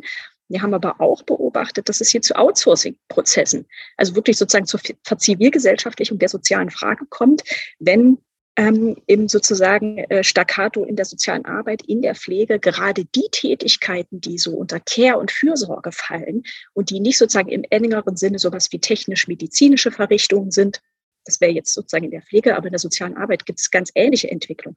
Also all die Tätigkeiten, die zeitintensiv sind, die sich nicht so rechnen, ähm, die werden sozusagen zum Beispiel ans, ans Engagement ausgegliedert. Also wir haben im äh, Projekt zum Beispiel mit angehenden SozialarbeiterInnen Interviews geführt. Und das war sehr, sehr interessant, wo sich auch neues professionelles Selbstverständnis artikuliert, wo die soziale Arbeit sich eben nicht mehr in erster Linie als sozusagen Mandatsträger für die Klientin auch in der äh, der unmittelbaren Betreuungsarbeit versteht, sondern es geht darum zu sagen, wir machen sowas wie soziales Management, wir delegieren, wir koordinieren, wir organisieren und wir delegieren die Fürsorgearbeit an die Engagierten. Das können die super total gut, die haben Zeitwohlstand, die haben Muße, die haben Spaß dran. Und dann können wir uns wirklich sozusagen aufs Kerngeschäft des Managements ähm, konzentrieren. Und das ist tatsächlich eine Überführung zum Teil auch von professioneller Arbeit in den Bereich informeller Hilfen, was natürlich auch die Professionalisierungs- und Informalisierungsprozesse in regulärer Arbeit im Schlepptau führt und deswegen arbeitsrechtlich auch problematisch ist. Und vielleicht noch eine kurze Ergänzung, weil ich äh, gerade auch aktuell zum Thema ländliche Armutsräume forsche in einem Forschungsprojekt mit meinen Kollegen Mike Laufenberg und Laura Böhmke. Und da ist zum Beispiel sehr, sehr interessant, dass das Engagement seit ein paar Jahren gerade für strukturschwache ländliche Räume als der Krisenjoker überhaupt gehandelt wird. Also die Bundesregierung verspricht sich tatsächlich die Rettung von ländlichen peripheren Räumen in erster Linie durch das Engagement. Und wir haben hier nicht mehr nur Engagement im Sorgebereich. Das Engagement wird hier wirklich zu einer Art Joker für alle Lebenslagen. Ja, also vom, vom Bürgerbus, weil die Mobilität nicht mehr funktioniert, bis hin zur psychotherapeutischen Beratung für depressive Landwirte ist irgendwie alles dabei. Aber es geht immer um das Engagement im Sinne von, ist deine Kommune strukturschwach und verarmt und völlig peripher, dann hilft dir selbst, denn sonst hilft dir keiner. Ich würde gerne die Frage auch jetzt der Professionalität nochmal aufgreifen, weil die uns natürlich auch total umgetrieben hat, ne? weil in den Feldern auch, die wir analysiert haben, ja total wichtig ist, also diese Perspektive im Blick zu haben, wer ist eigentlich auf solche Formen freiwilliger Hilfe durch Formen nicht regulär entwohnter Arbeit angewiesen? Und was heißt das eigentlich, wenn Leute, die eben nicht professionell äh, für die Kinderbetreuung, für die soziale Arbeit, für die Rechtsberatung, äh, für den Sprachunterricht qualifiziert sind. Was heißt das auch für diejenigen, die auf diese Hilfe angewiesen sind? Und ich glaube, da sind auch zwei Punkte nochmal sehr zentral, die in unserer Forschung eine große Rolle gespielt haben in welchen Bereichen wird Deprofessionalisierung zugelassen. Niemand kommt auf die Idee, dass äh, medizinische Versorgung von nicht medizinisch ausgebildetem Personal übernommen wird. Das sieht dann aber in der sozialen Arbeit und in der äh, Pflege schon ein bisschen anders aus. Ähm, das heißt, wir haben natürlich Professionen, die äh, sehr stark darin sind, ihre Grenzen zu wahren und wo, glaube ich, der gesellschaftliche Konsens, dass man da keine Leiden dran setzen kann, sehr groß ist, während gerade die sozialen Berufe und Bereiche mit ihren Qualifikationen offen sozusagen für solche Grenzüberschreitungen sind. Das ist, glaube ich, total wichtig. Ne? Wir haben uns ja auch den Bereich der ehrenamtlichen Flüchtlingshilfe angeguckt und da kann man das extrem gut natürlich sehen, ähm, dass hier gerade Sprachunterricht, Kinderbetreuung, soziale Arbeit in extremer Weise auch von Laien angeboten worden ist mit allen Folgen, die das ähm, hat. Und ein zweiter Punkt ist vielleicht auch nochmal wichtig, die Klassenperspektive auch hier wieder reinzuholen. Wer ist auf solche Hilfen angewiesen? Diejenigen, die die ökonomischen Möglichkeiten haben, können sich in Ermangelung sozialstaatlicher Angebote professionelle Hilfe kaufen. Und das sehen wir auch in vielen dieser Felder. Das heißt, auch hier liegt eine Klassenspezifik und eine Frage von Vulnerabilität drin. Wer ist auf diese nicht professionelle freiwillige Hilfe angewiesen? Weil die Mittel fehlen, sich professionelle Hilfe kaufen zu können. Das ist auch noch ein ganz zentraler Punkt. Und weil du jetzt die äh, freiwillige Geflüchtetenhilfe angesprochen hast, das fand ich auch einen richtig äh, wichtigen und, und starken Punkt bei euch im Buch, wie ja eben anhand der äh, unterschiedlichen äh, Bewertung ähm, zwischen sagen, aktivistischer Geflüchtetenhilfe und dessen, was man dann sagen, von Seiten des Staates als gute Geflüchtetenhilfe ansieht, wie ihr sozusagen die, die Zweischneidigkeit dieser Perspektivierung, die seitens des äh, Staates angeführt wird, ähm, aufzeigt, weil eben dann sowas wie äh, Seenotrettung oder sowas dann eigentlich kriminalisiert wird, während äh, sozusagen die bequeme Auslagerung von eigentlich staatlichen Aufgaben auf zivilgesellschaftliche Bereiche dann dankend angenommen wird. Also das fand ich auch wirklich einen sehr konkreten äh, Punkt, an dem man sieht, dass da eben etwas als eine Ressource aktiviert werden soll, wo es bequem ist und dort, wo es eben versucht, sozusagen strukturelle Probleme eigentlich auch aktivistisch aufzuzeigen, es dann eben tendenziell mitunter auch äh, kriminalisiert wird. Also das fand ich, äh, hat mir, hat mir sehr gut gefallen, dieser, dieses Element. Ich würde sagen, wir haben äh, durchaus ein, ein Bild der Problemlage ähm, erlangt und mich interessieren ja eure Vorschläge in Richtung der Alternative auch wirklich sehr. Und dann auch noch ein bisschen eine Diskussion darüber, was vielleicht denn doch noch in der Freiwilligkeit auch schlummern könnte. Aber wenden wir uns doch erstmal noch der Alternative zu. Ich finde, ihr habt es in eurem Buch so ausgezeichnet formuliert, dass ich das hier einfach nur als Frage einmal vorlesen will. Da heißt es nämlich, wie kann eine Alternative zum Community-Kapitalismus aussehen, die wechselseitige Verbundenheit von Menschen stärkt, ohne ihre Autonomie einzuschränken, die den Fallstricken gemeinschaftsbasierter Fürsorge entgeht, ohne unkritisch den Sozialstaat mit seinen normierenden und exkludierenden Implikationen anzurufen und die vor allem eine solidarische Antwort auf die zerstörerischen Folgen von Privatisierung, Kommodifizierung und Deregulierung bietet. Wie können soziale Rechte und Infrastrukturen zugleich garantiert und demokratisiert werden? Wie kann eine institutionelle Einbettung von Förderung von Solidarität im Alltag gelingen, ohne dass alternative Projekte zivilgesellschaftliches Engagement und alltägliche Hilfen als kostengünstige Ressource ausgebeutet werden oder die emanzipatorischen Potenziale von Selbstorganisation durch Regulierung zunichte gemacht werden. Das sind ähm, viele absolut berechtigte Wünsche. Wie schaffen wir das?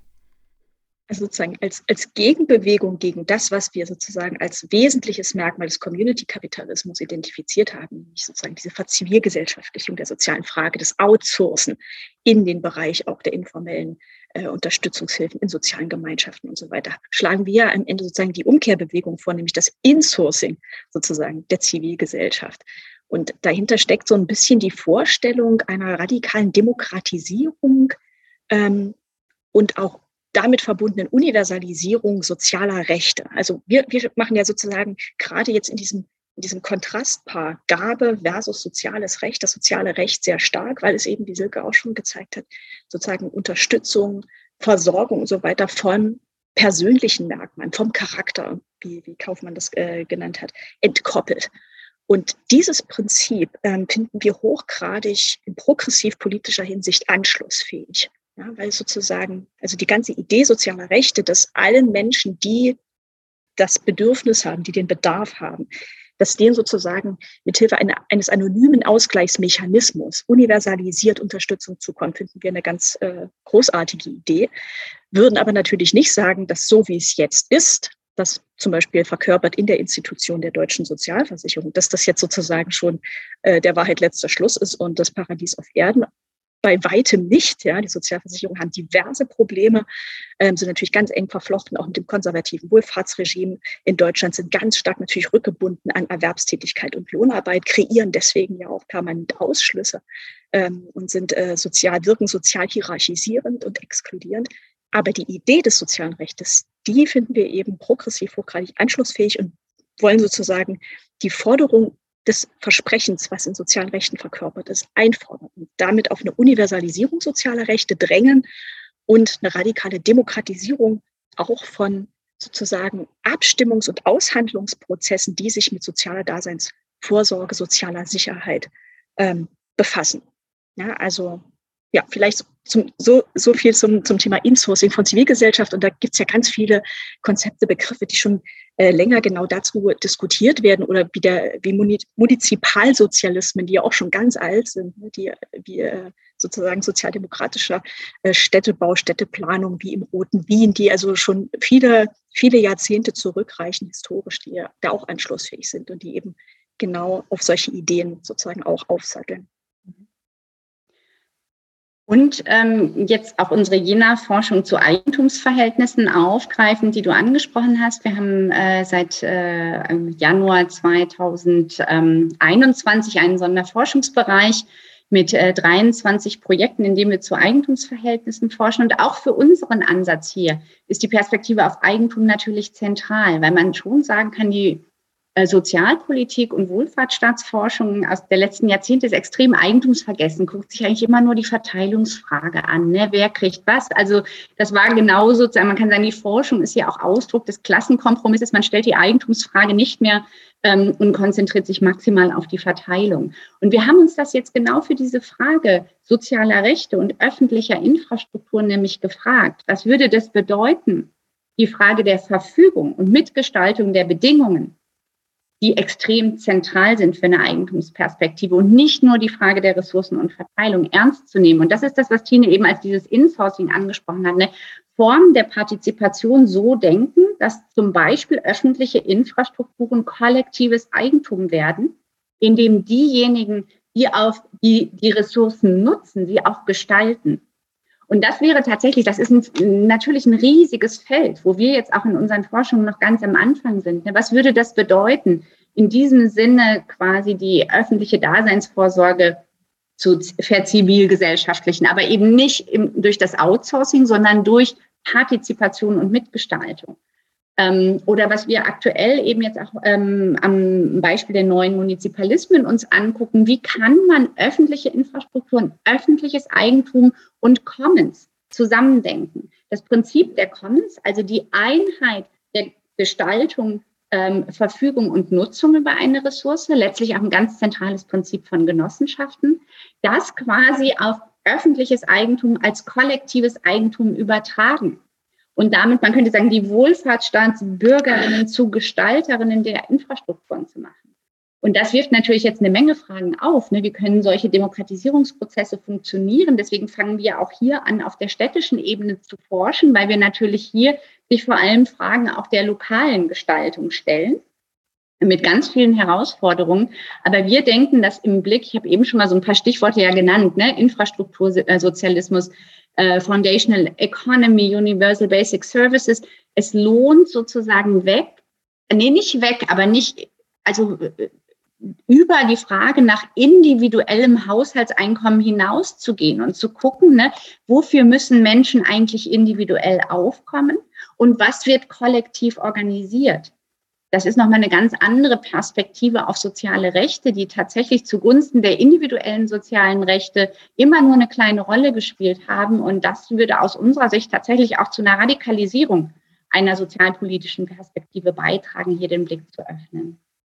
Und sozusagen dazu auch noch zwingend dazugehört, sind natürlich sind Kämpfe um Verteilung von gesellschaftlichem Eigentum, bedeutet auch die Umgestaltung der zum Beispiel bisher bestehenden Sozialversicherungen. Mein Lieblingsbeispiel wie immer ist die Pflegeversicherung. Ne? Also in unserer Vorstellung kommen wir überhaupt nicht aus dem Schlamassel heraus, wenn die nicht auf eine Vollkasko-Bürgerversicherung umgestellt wird. Und das wiederum bedeutet natürlich auch eine Umverteilung äh, sozusagen der verschiedenen Kostenträgeranteile. Also das bedeutet, Unternehmen zum Beispiel stärker die Verantwortung zu ziehen natürlich, äh, Vermögen zum Beispiel auch äh, Erbschaften zu besteuern. Also da ist sozusagen ein ganzer Rattenschwanz auch an Verteilungspolitik natürlich mit dran und auch die Forderung einer Rücknahme und Gegensteuerung von Ökonomisierungsprozessen in Sektoren der sozialen Daseinsvorsorge, Bildung, Gesundheit, ähm, Pflege und so weiter, wo äh, eben sozusagen Kontraktmanagement, Budgetierungszwänge äh, und Warentausch äh, aus unserer Perspektive nichts verloren haben.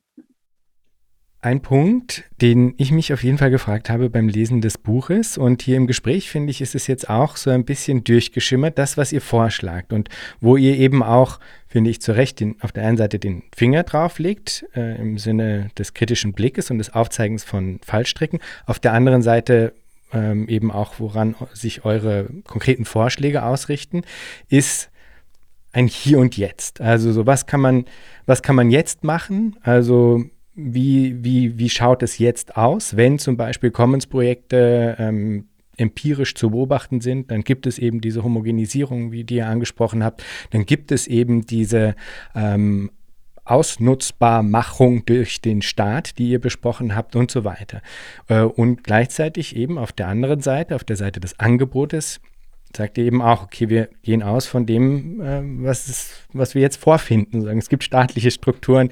Wie kann man die in einer Art und Weise transformieren, die eben dann wiederum eigentlich die Basis für ein Denken darüber hinaus darstellen könnten? So verstehe ich das, ja.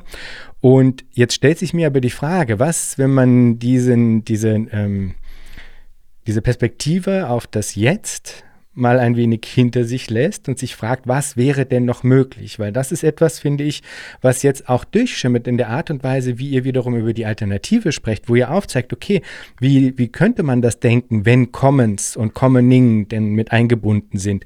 Und da stellt sich mir die Frage, okay, wie weit reicht das denn also wie, wie weit könnte es noch gehen? Was, was läge dahinter? Was, was, äh, wo sind wirklich auch konstitutive Grenzen? Weil es mir zum Beispiel so ähm, erschien, als ob ihr sagen würdet, okay, Freiwilligkeit hat inhärent spezifische Limitationen, über die man grundsätzlich nicht hinauskommt. Und da wäre die Frage, ist es wirklich so, dass sozusagen das in der Freiwilligkeit begründet liegt oder ist es begründet in der Aktivierung einer Freiwilligkeit mhm. innerhalb des jetzigen Kontextes. Und das sind jetzt zwei sehr unterschiedliche Dinge. Also ließe sich zum Beispiel auch eine generalisierte, anonymisierte Sicherheit erzeugen, die aber trotzdem auf Freiwilligkeit basiert, ja, die dann eben auch nicht mehr den Rückgriff auf Lohnarbeit und den zwingenden mhm. Staat braucht. Also wie weit könnte man und in eurer Argumentationslogik sozusagen von dem, was wir jetzt bauen sollten, hinaus ausgehend, wie weit könnte man da gehen? Wo sind konstitutive Grenzen eurer mhm. Meinung nach äh, begraben oder was gäbe es eben auch an Potenzial dann noch darüber hinaus? Ich glaube, es ist erstmal, kann man sich natürlich eine ganze Menge Sachen wünschen oder vorstellen. Ne? Also das ist gar keine Frage. Ne? Also die Idee einer Gesellschaft im Sinne freiwilliger Assoziation ähm, klingt, glaube ich, jetzt erstmal auch für uns äh, total schön. Aber als Soziologin müssen wir natürlich immer sozusagen ausgehend auch von dem, was wir wissen und kennen, fragen, wo Fallstricke sind. Und deswegen würde ich auf zwei Ebenen antworten. Ne? Also wir können empirisch für sehr, sehr unterschiedliche Kontexte zeigen, dass Formen von Freiwilligkeit ähm, dazu zu Homogenität oder dass zu, freiwillige Zusammenschlüsse zu Formen von Homogenität tendieren, die hochgradig exklusiv sein können. Jetzt kann man anfangen, nach den Bedingungen zu fragen, unter denen das anders wäre. Das ist gar keine Frage. Aber ich glaube, das ist erstmal ein Befund, den wir für sehr, sehr unterschiedliche Kontexte ernst nehmen müssen. Das äh, würde ich tatsächlich sagen.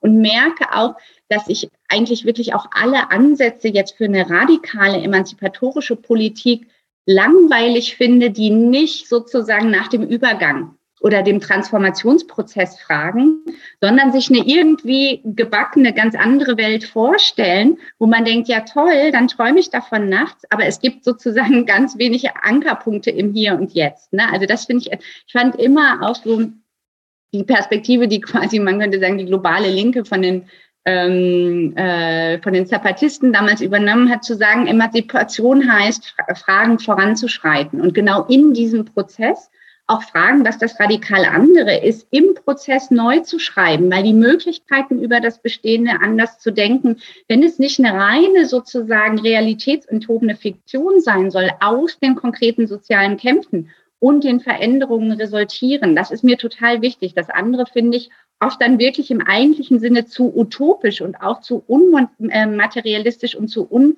kontextuell. Ne? Also ich würde sagen, diesen Prozess so stark zu machen, ist keine Frage der Entradikalisierung, sondern ist eher immer die Frage, an welchem Punkt sind wir in welcher Weise über etwas hinauszudenken. Und ich glaube, eins können wir sagen, ähm, die, die Blindheit für klassenspezifische Exklusivitäten, gerade auch in emanzipatorischen Bewegungen, ist wirklich extrem weit verbreitet. Auch eine, auch eine Romantisierung historischer Art, wie oft ich das lese und höre, wie dann die bösen Sozialversicherungen Ende des 19. Jahrhunderts die ganzen tollen Arbeiter-Selbsthilfevereine zerstört haben. Man muss sagen, hm, also die waren in der Regel Zusammenschlüsse privilegierter Arbeiter, die so homogen zusammengesetzt waren, dass sie als Versicherung nie funktioniert haben und immer pleite gegangen sind, wenn sie in Anspruch genommen werden mussten. Ne?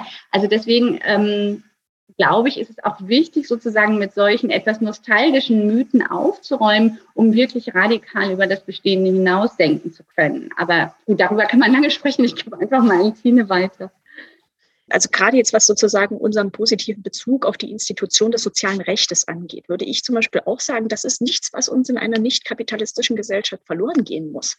Also was natürlich ein ganz wichtiger Punkt ist, der, den ich auch sehr anregend für unser Weiterdenken finde, ist natürlich, wenn wir uns positiv auf soziale Rechte beziehen und gleichzeitig kapitalistische Eigentumsverhältnisse problematisieren, gibt es dann natürlich einen Nexus zwischen diesen beiden Sachen. Ne? Das heißt, wenn wir für Umverteilung argumentieren, wenn wir sagen, wir wollen andere äh, Verteilungsverhältnisse, wir wollen kapitalistische Eigentumsverhältnisse aufbrechen, bedeutet das notwendigerweise auch, dass sich das soziale Recht als Institution wandeln muss, weil natürlich Kapitalismus und seine Eigentumsordnung notwendigerweise juristisch, juridisch verfasst und institutionalisiert sind.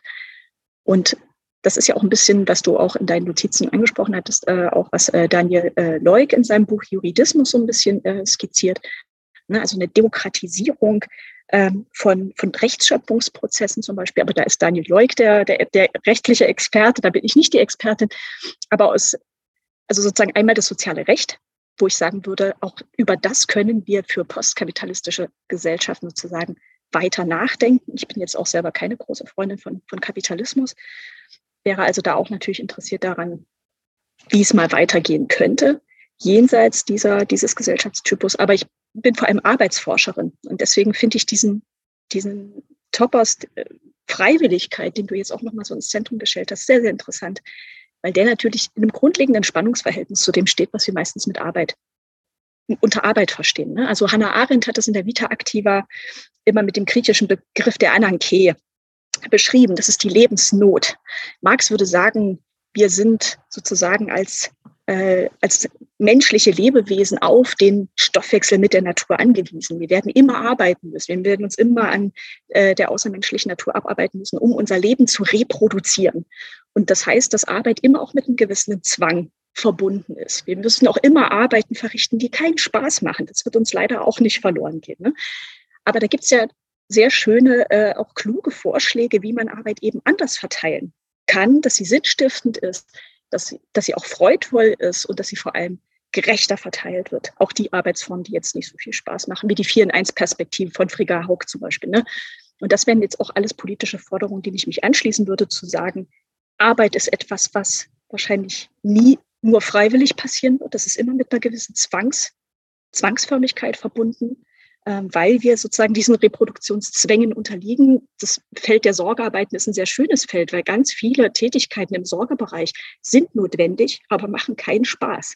Also das können pflegende Angehörige, davon können pflegende Angehörige ein Lied singen. Ja, aber auch Eltern von kleinen Kindern können davon ein Lied singen. Und natürlich sind das trotzdem Arbeiten, wo wir nicht sagen würden, heute habe ich keinen Bock drauf, mich um mein Kind zu kümmern. Ja, das geht nicht. Ne? Und deswegen ist, finde ich, die viel zentralere Frage jetzt gar nicht so sehr auf Freiwilligkeit zu setzen, sondern zu überlegen, die Sachen, die notwendig sind für, für menschliche Gesellschaften, wie können die gerecht verteilt und organisiert werden. Und Arbeitszeitverkürzung ist, finde ich, eine ganz zentrale ähm, Forderung, über die wir ganz wichtig nachdenken müssen. Ja, also radikale Arbeitszeitverkürzung und Umverteilung von Arbeit. Und ich würde noch einen Punkt aufgreifen, den Tine eben auch schon mal angesprochen hat, nämlich wirklich die Frage der Verteilungs- und Eigentumsverhältnisse. Und es ist aus meiner Beobachtung und auch aus unserer Forschung mitunter ein Problem, gerade sozusagen der so auf ähm, äh, Alternativprojekte, Alternativökonomien, Commons im kleinen konzentrierten Arbeiten, hier sozusagen so radikale Keime zu sehen, die wir auch gar nicht per se in Abrede stellen wollen. Aber wir würden immer sagen, es ist auch eine Frage der Skalierung.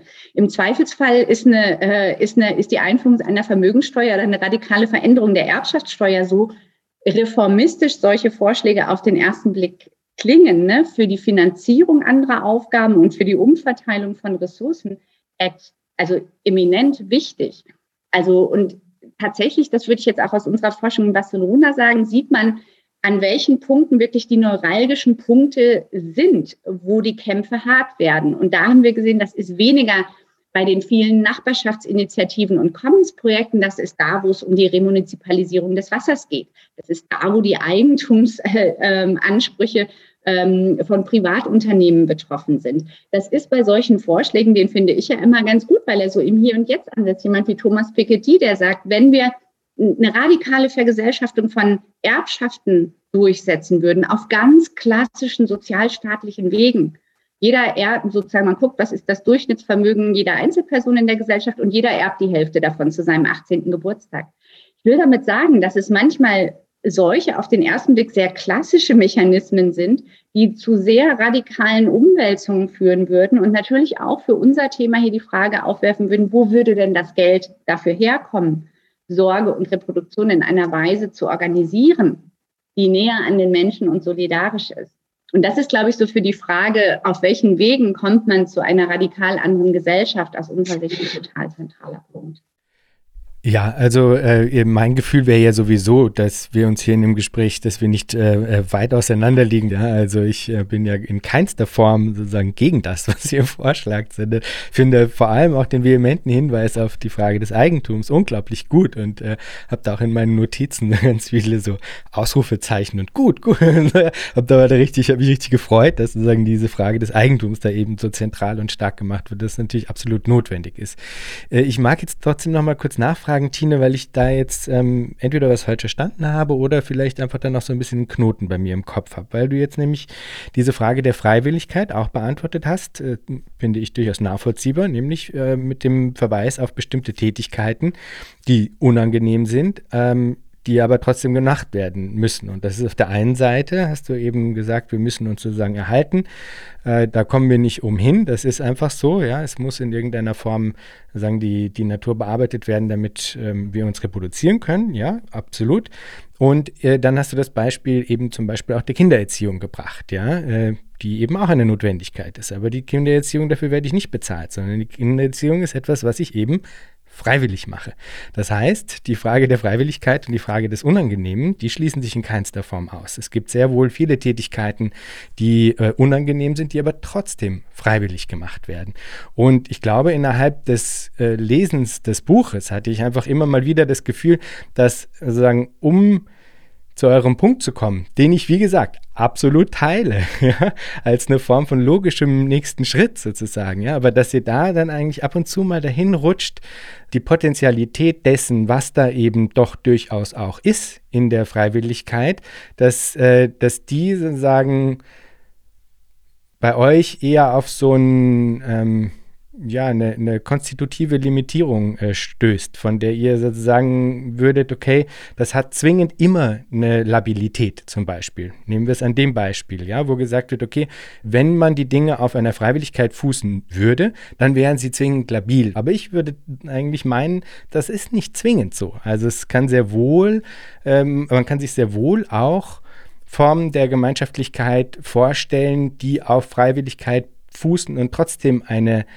eine Stetigkeit auch im Sinne der Zuverlässigkeit in sich tragen, die dann eben nicht zu einer Labilität der Strukturen führt. Als ein Beispiel. Silke, willst du da? Einen Punkt noch, weil ich sage, bevor, äh, bevor man, wir da jetzt nochmal äh, reingehen, dass man natürlich auch noch wirklich nochmal fragen muss, was verstehen wir genau unter Freiwilligkeit? Das ist tatsächlich auch nochmal ein eigenes Thema. Wir forschen da auch in einer Forschergruppe mit Erfurter Historikern dran, weil das ist schon nochmal, du hast jetzt gerade gesagt, die Sorge für das Kind ist freiwillig. Also wir würden ja nicht sagen, alles, was nicht regulär entlohnt ist, ist freiwillig. Und ich glaube, gerade wenn man sich mit dem Konzept der Freiwilligkeit befasst, muss man sehen, dass Freiwilligkeit auch eine spezifische Temporalität oder Zeitlichkeit hat. Ich begebe mich freiwillig in eine Situation hinein. Ich entscheide mich zum Beispiel freiwillig, ein Kind zu bekommen. Aber aus dieser grundsätzlich freiwilligen Entscheidung resultieren natürlich im konkreten Alltag Notwendigkeiten und Zwänge. Und dass man sich wiederum sozusagen aus diesen Notwendigkeiten und Zwängen, dass das wieder eine Frage von Machtressourcen und Verwundbarkeit ist, das sehen wir geschlechtsspezifisch. Dass es sozusagen Männern historisch und auch heute sehr viel besser gelingt, sich aus dieser Tätigkeit sozusagen rauszuziehen, zurückzuziehen, sie nicht zu übernehmen.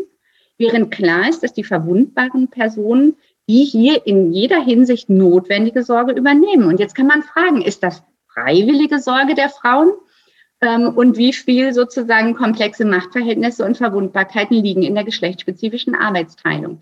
Deswegen haben wir natürlich viele Bereiche, wo der Ausgangsimpuls, sich für eine Situation zu entscheiden oder auch für eine Sorgekonstellation freiwillig ist, aus der aber dann Verbindlichkeiten und Notwendigkeiten resultieren. Das ist nicht per se ein Problem, aber es zeigt jetzt hier mit Blick auf die Geschlechtsspezifik natürlich auch wieder, dass man sich angucken muss, wie unter solchen Bedingungen dann die Tätigkeiten verteilt und ausgehandelt werden.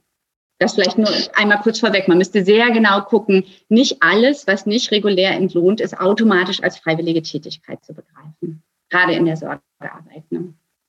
Genau, also einmal sozusagen der Freiwilligkeitsbegriff und dann ist es natürlich, dass man immer noch mal argumentieren kann zu sagen, das, was wir jetzt empirisch untersucht haben, freiwilliges Engagement, dass die Engagierten, mit denen wir gesprochen haben, jetzt gerade die Freiwilligkeit ihres Tuns so betonen. Und damit meinen sie vor allem auch die Exit-Option. Sie mhm. jederzeit das hinlegen können, hinschmeißen können, wenn sie keinen Bock mehr haben. Ne?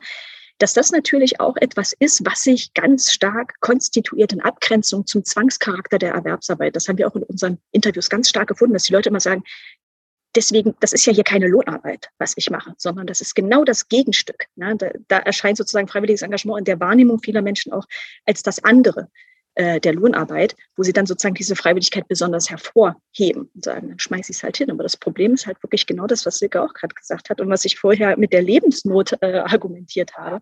Wenn es um bestimmte Versorgungs- Reproduktionsgrundlagen geht, dann fällt es mir immer so ein bisschen schwer, darauf zu vertrauen, dass die sozusagen freiwillig durch die Einsicht in die Notwendigkeit einfach vonstatten gehen. So ein bisschen hatte ich, äh, hatte ich dich so verstanden, Jan. Ne? Also, dass man sich vorstellen kann, eine, eine progressive, utopische Form von Arbeit, das würde auch das soziale Recht betreffen, was ohne Zwang auskommt, weil sich die Mitglieder einer Gesellschaft durch die Einsicht in die Vernünftigkeit, in die, äh, ja, die begründete Vernünftigkeit ihres Tuns sozusagen dazu entschließen, das auch verbindlich zu tun. Das fällt mir als Soziologin immer ein bisschen schwer, mir das vorzustellen, dass das in Gesellschaften funktionieren kann. Aber ich bin natürlich auch eine Gegenwartsforscherin ähm, und äh, konzentriere mich darauf. Und ich finde eben gerade äh, jetzt äh, Sorgearbeit ist dafür immer ein ganz schönes Beispiel, auch wenn man sich gerade Lebensgemeinschaften anguckt, ob das jetzt Commons-Projekte sind, ob das WGs sind, Freundeskreise. Und da stellt man doch sehr schnell fest, das, was Silke gerade gesagt hat. Alle finden den Putzplan vernünftig. Aber wer hält sich in der Regel am Ende dran? Sind dann doch häufig irgendwie die Frauen, die dann die Sorgearbeit übernehmen, auch wenn die Männer das vielleicht auch sehr vernünftig finden. Also da finden auch ganz viele sozialisationsbedingte Prozesse statt der Arbeitsteilung, die auch was mit Habitualisierungsmustern zu tun haben und so weiter, wo es gar nicht so einfach ist zu sagen, wir finden das jetzt alles vernünftig und deswegen ziehen wir das jetzt durch und das wird schon funktionieren. Ne? Weil ich glaube immer so ein bisschen, man muss immer auch überlegen, was macht man, wenn es keinen Spaß mehr macht, wenn es überfordernd wirkt. Gerade Sorgearbeit ist unglaublich anspruchsvoll. Das kann zermürbend sein. Das kann unglaublich belastend sein. Und das wirft dann natürlich Fragen der Arbeitsverteilung auf. Ja, vielleicht, vielleicht würde ich so weit mit dir mitgehen zu sagen, Freiwilligkeit zieht immer grundlegend Fragen der gerechten Arbeitsverteilung im Schlepptau. Nur in dieser Kombination kann es funktionieren. Und ich würde nochmal sagen, wir sind, glaube ich, gar nicht so freiwilligkeitsskeptisch oder anti, wie du denkst, wollte ich nochmal hinzufügen. Ne?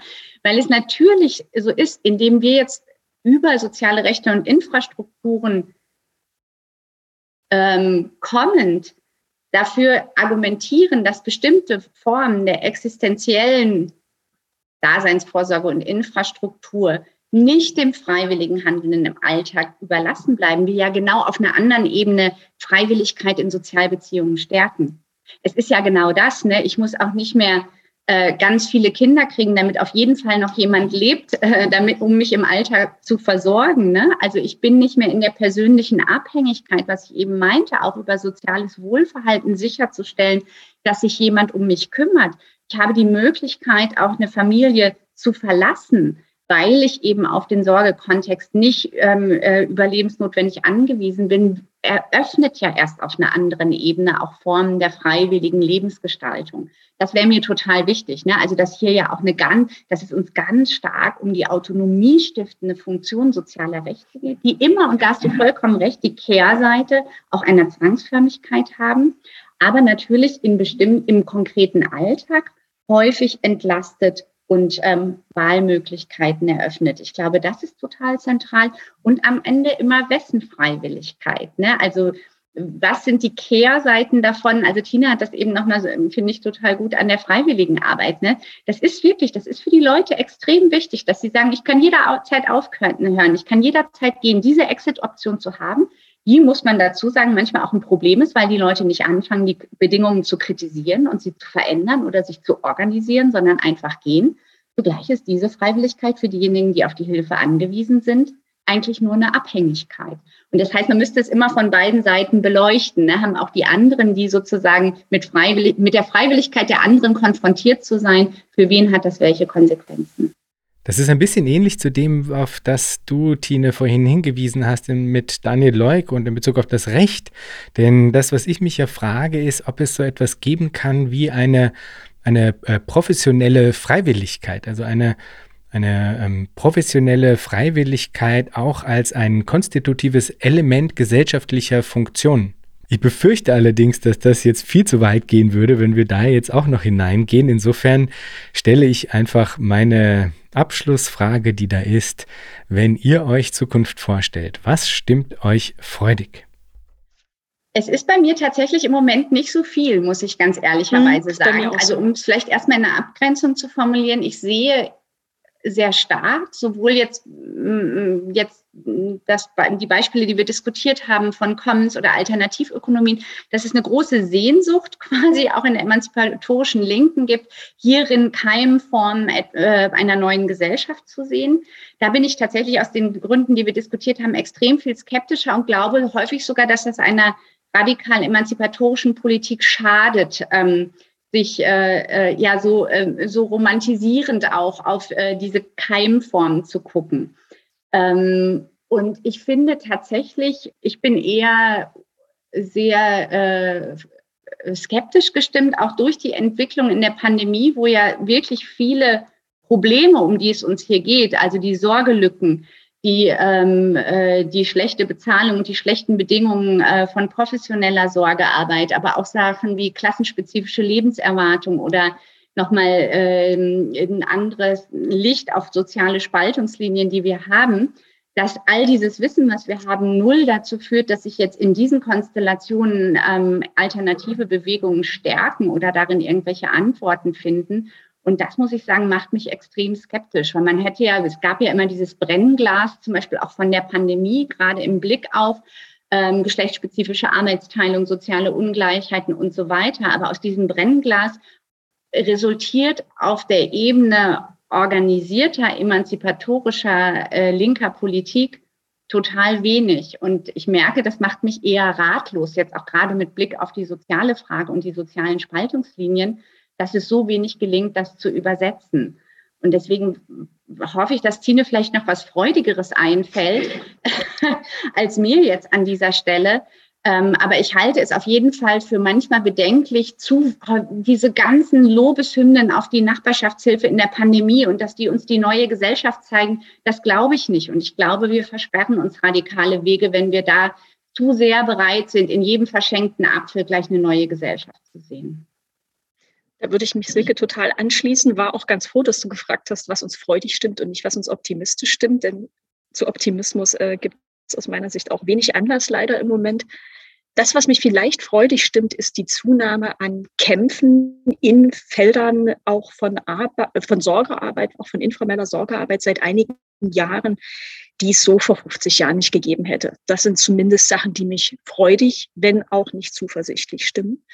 Und das Problem ist aber hier wieder, dass man doch auch ganz stark sieht, wie die unterschiedlichen Gruppen, die mit unterschiedlichen Formen von Arbeit betraut sind, eigentlich taktisch stärker gegeneinander ausgespielt werden, als dass es tatsächlich zu übergreifenden Solidarisierungen kommt und tatsächlich sozusagen Arbeit in einem erweiterten Sinne irgendwie auch kampffähig wird. Also das heißt, es gibt bestimmte Themen, und gerade jetzt sowas wie Sorgearbeitsteilung, sind viel stärker jetzt im öffentlichen Problembewusstsein, auch durch die Pandemie.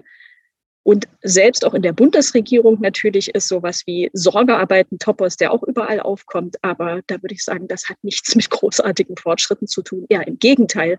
Das hat eher mit genau diesen Ausbeutungskalkülen zu tun, die Silke und ich in dem Buch skizzieren. Also, dass die Bundesregierung jetzt sozusagen informelle Sorgearbeit so wichtig findet, liegt natürlich genau in der Reproduktionskrise und dass das zunehmend zu einem begehrten äh, zu einer begehrten Ressource wird. Ja, und hat nicht damit zu tun, dass die Bundesregierung jetzt plötzlich feministisch geworden ist oder so. Mein Eindruck ist auch noch so ein bisschen, dass in vielen Initiativen, die wir jetzt auch untersuchen, ob das jetzt Form solidarische Landwirtschaft sind, ob das Nachbarschaftsunterstützungsformen und so weiter sind, ist auch irgendwie ein gewisser, ein kleiner Privatismus, habe ich häufig das Gefühl. Also wir haben auch jetzt gegenwärtig in vielen Teilen auch der Linken so eine Sehnsucht von zurück zur Natur, zurück zur dörflichen Idylle, zurück zu den überschaubaren kleinen Gemeinschaften, wo man zusammen dann irgendwie äh, ja Saft kocht oder so und den in der Nachbarschaft verteilt.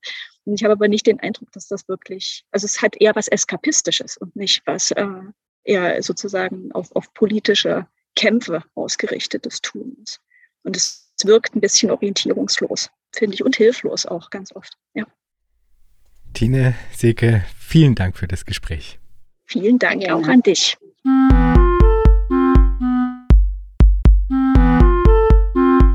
Das war Future Histories für heute. Vielen Dank fürs Zuhören. Shownotizen und vieles mehr findet ihr auf www.futurehistories.today. Diskutiert mit auf Twitter unter dem Hashtag Future Histories oder im eigenen Subreddit. Ihr könnt Future Histories nicht nur auf allen großen Podcast-Plattformen hören und abonnieren, sondern auch auf YouTube, wo ihr neben den Episoden dann auch Kurzvideos zu Kernbegriffen einzelner Episoden findet. Schreibt mir gerne unter jan at futurehistories.today. Ich freue mich immer sehr über interessante Rückmeldungen und Hinweise. Wenn ihr Future Histories unterstützen wollt, dann könnt ihr das auf patreon.com-future histories oder auch via Spende auf unserer Homepage. Future Histories ist eine Produktion von Metalepsis, zu finden auf metalepsis.net. Bis zum nächsten Mal. Ich freue mich.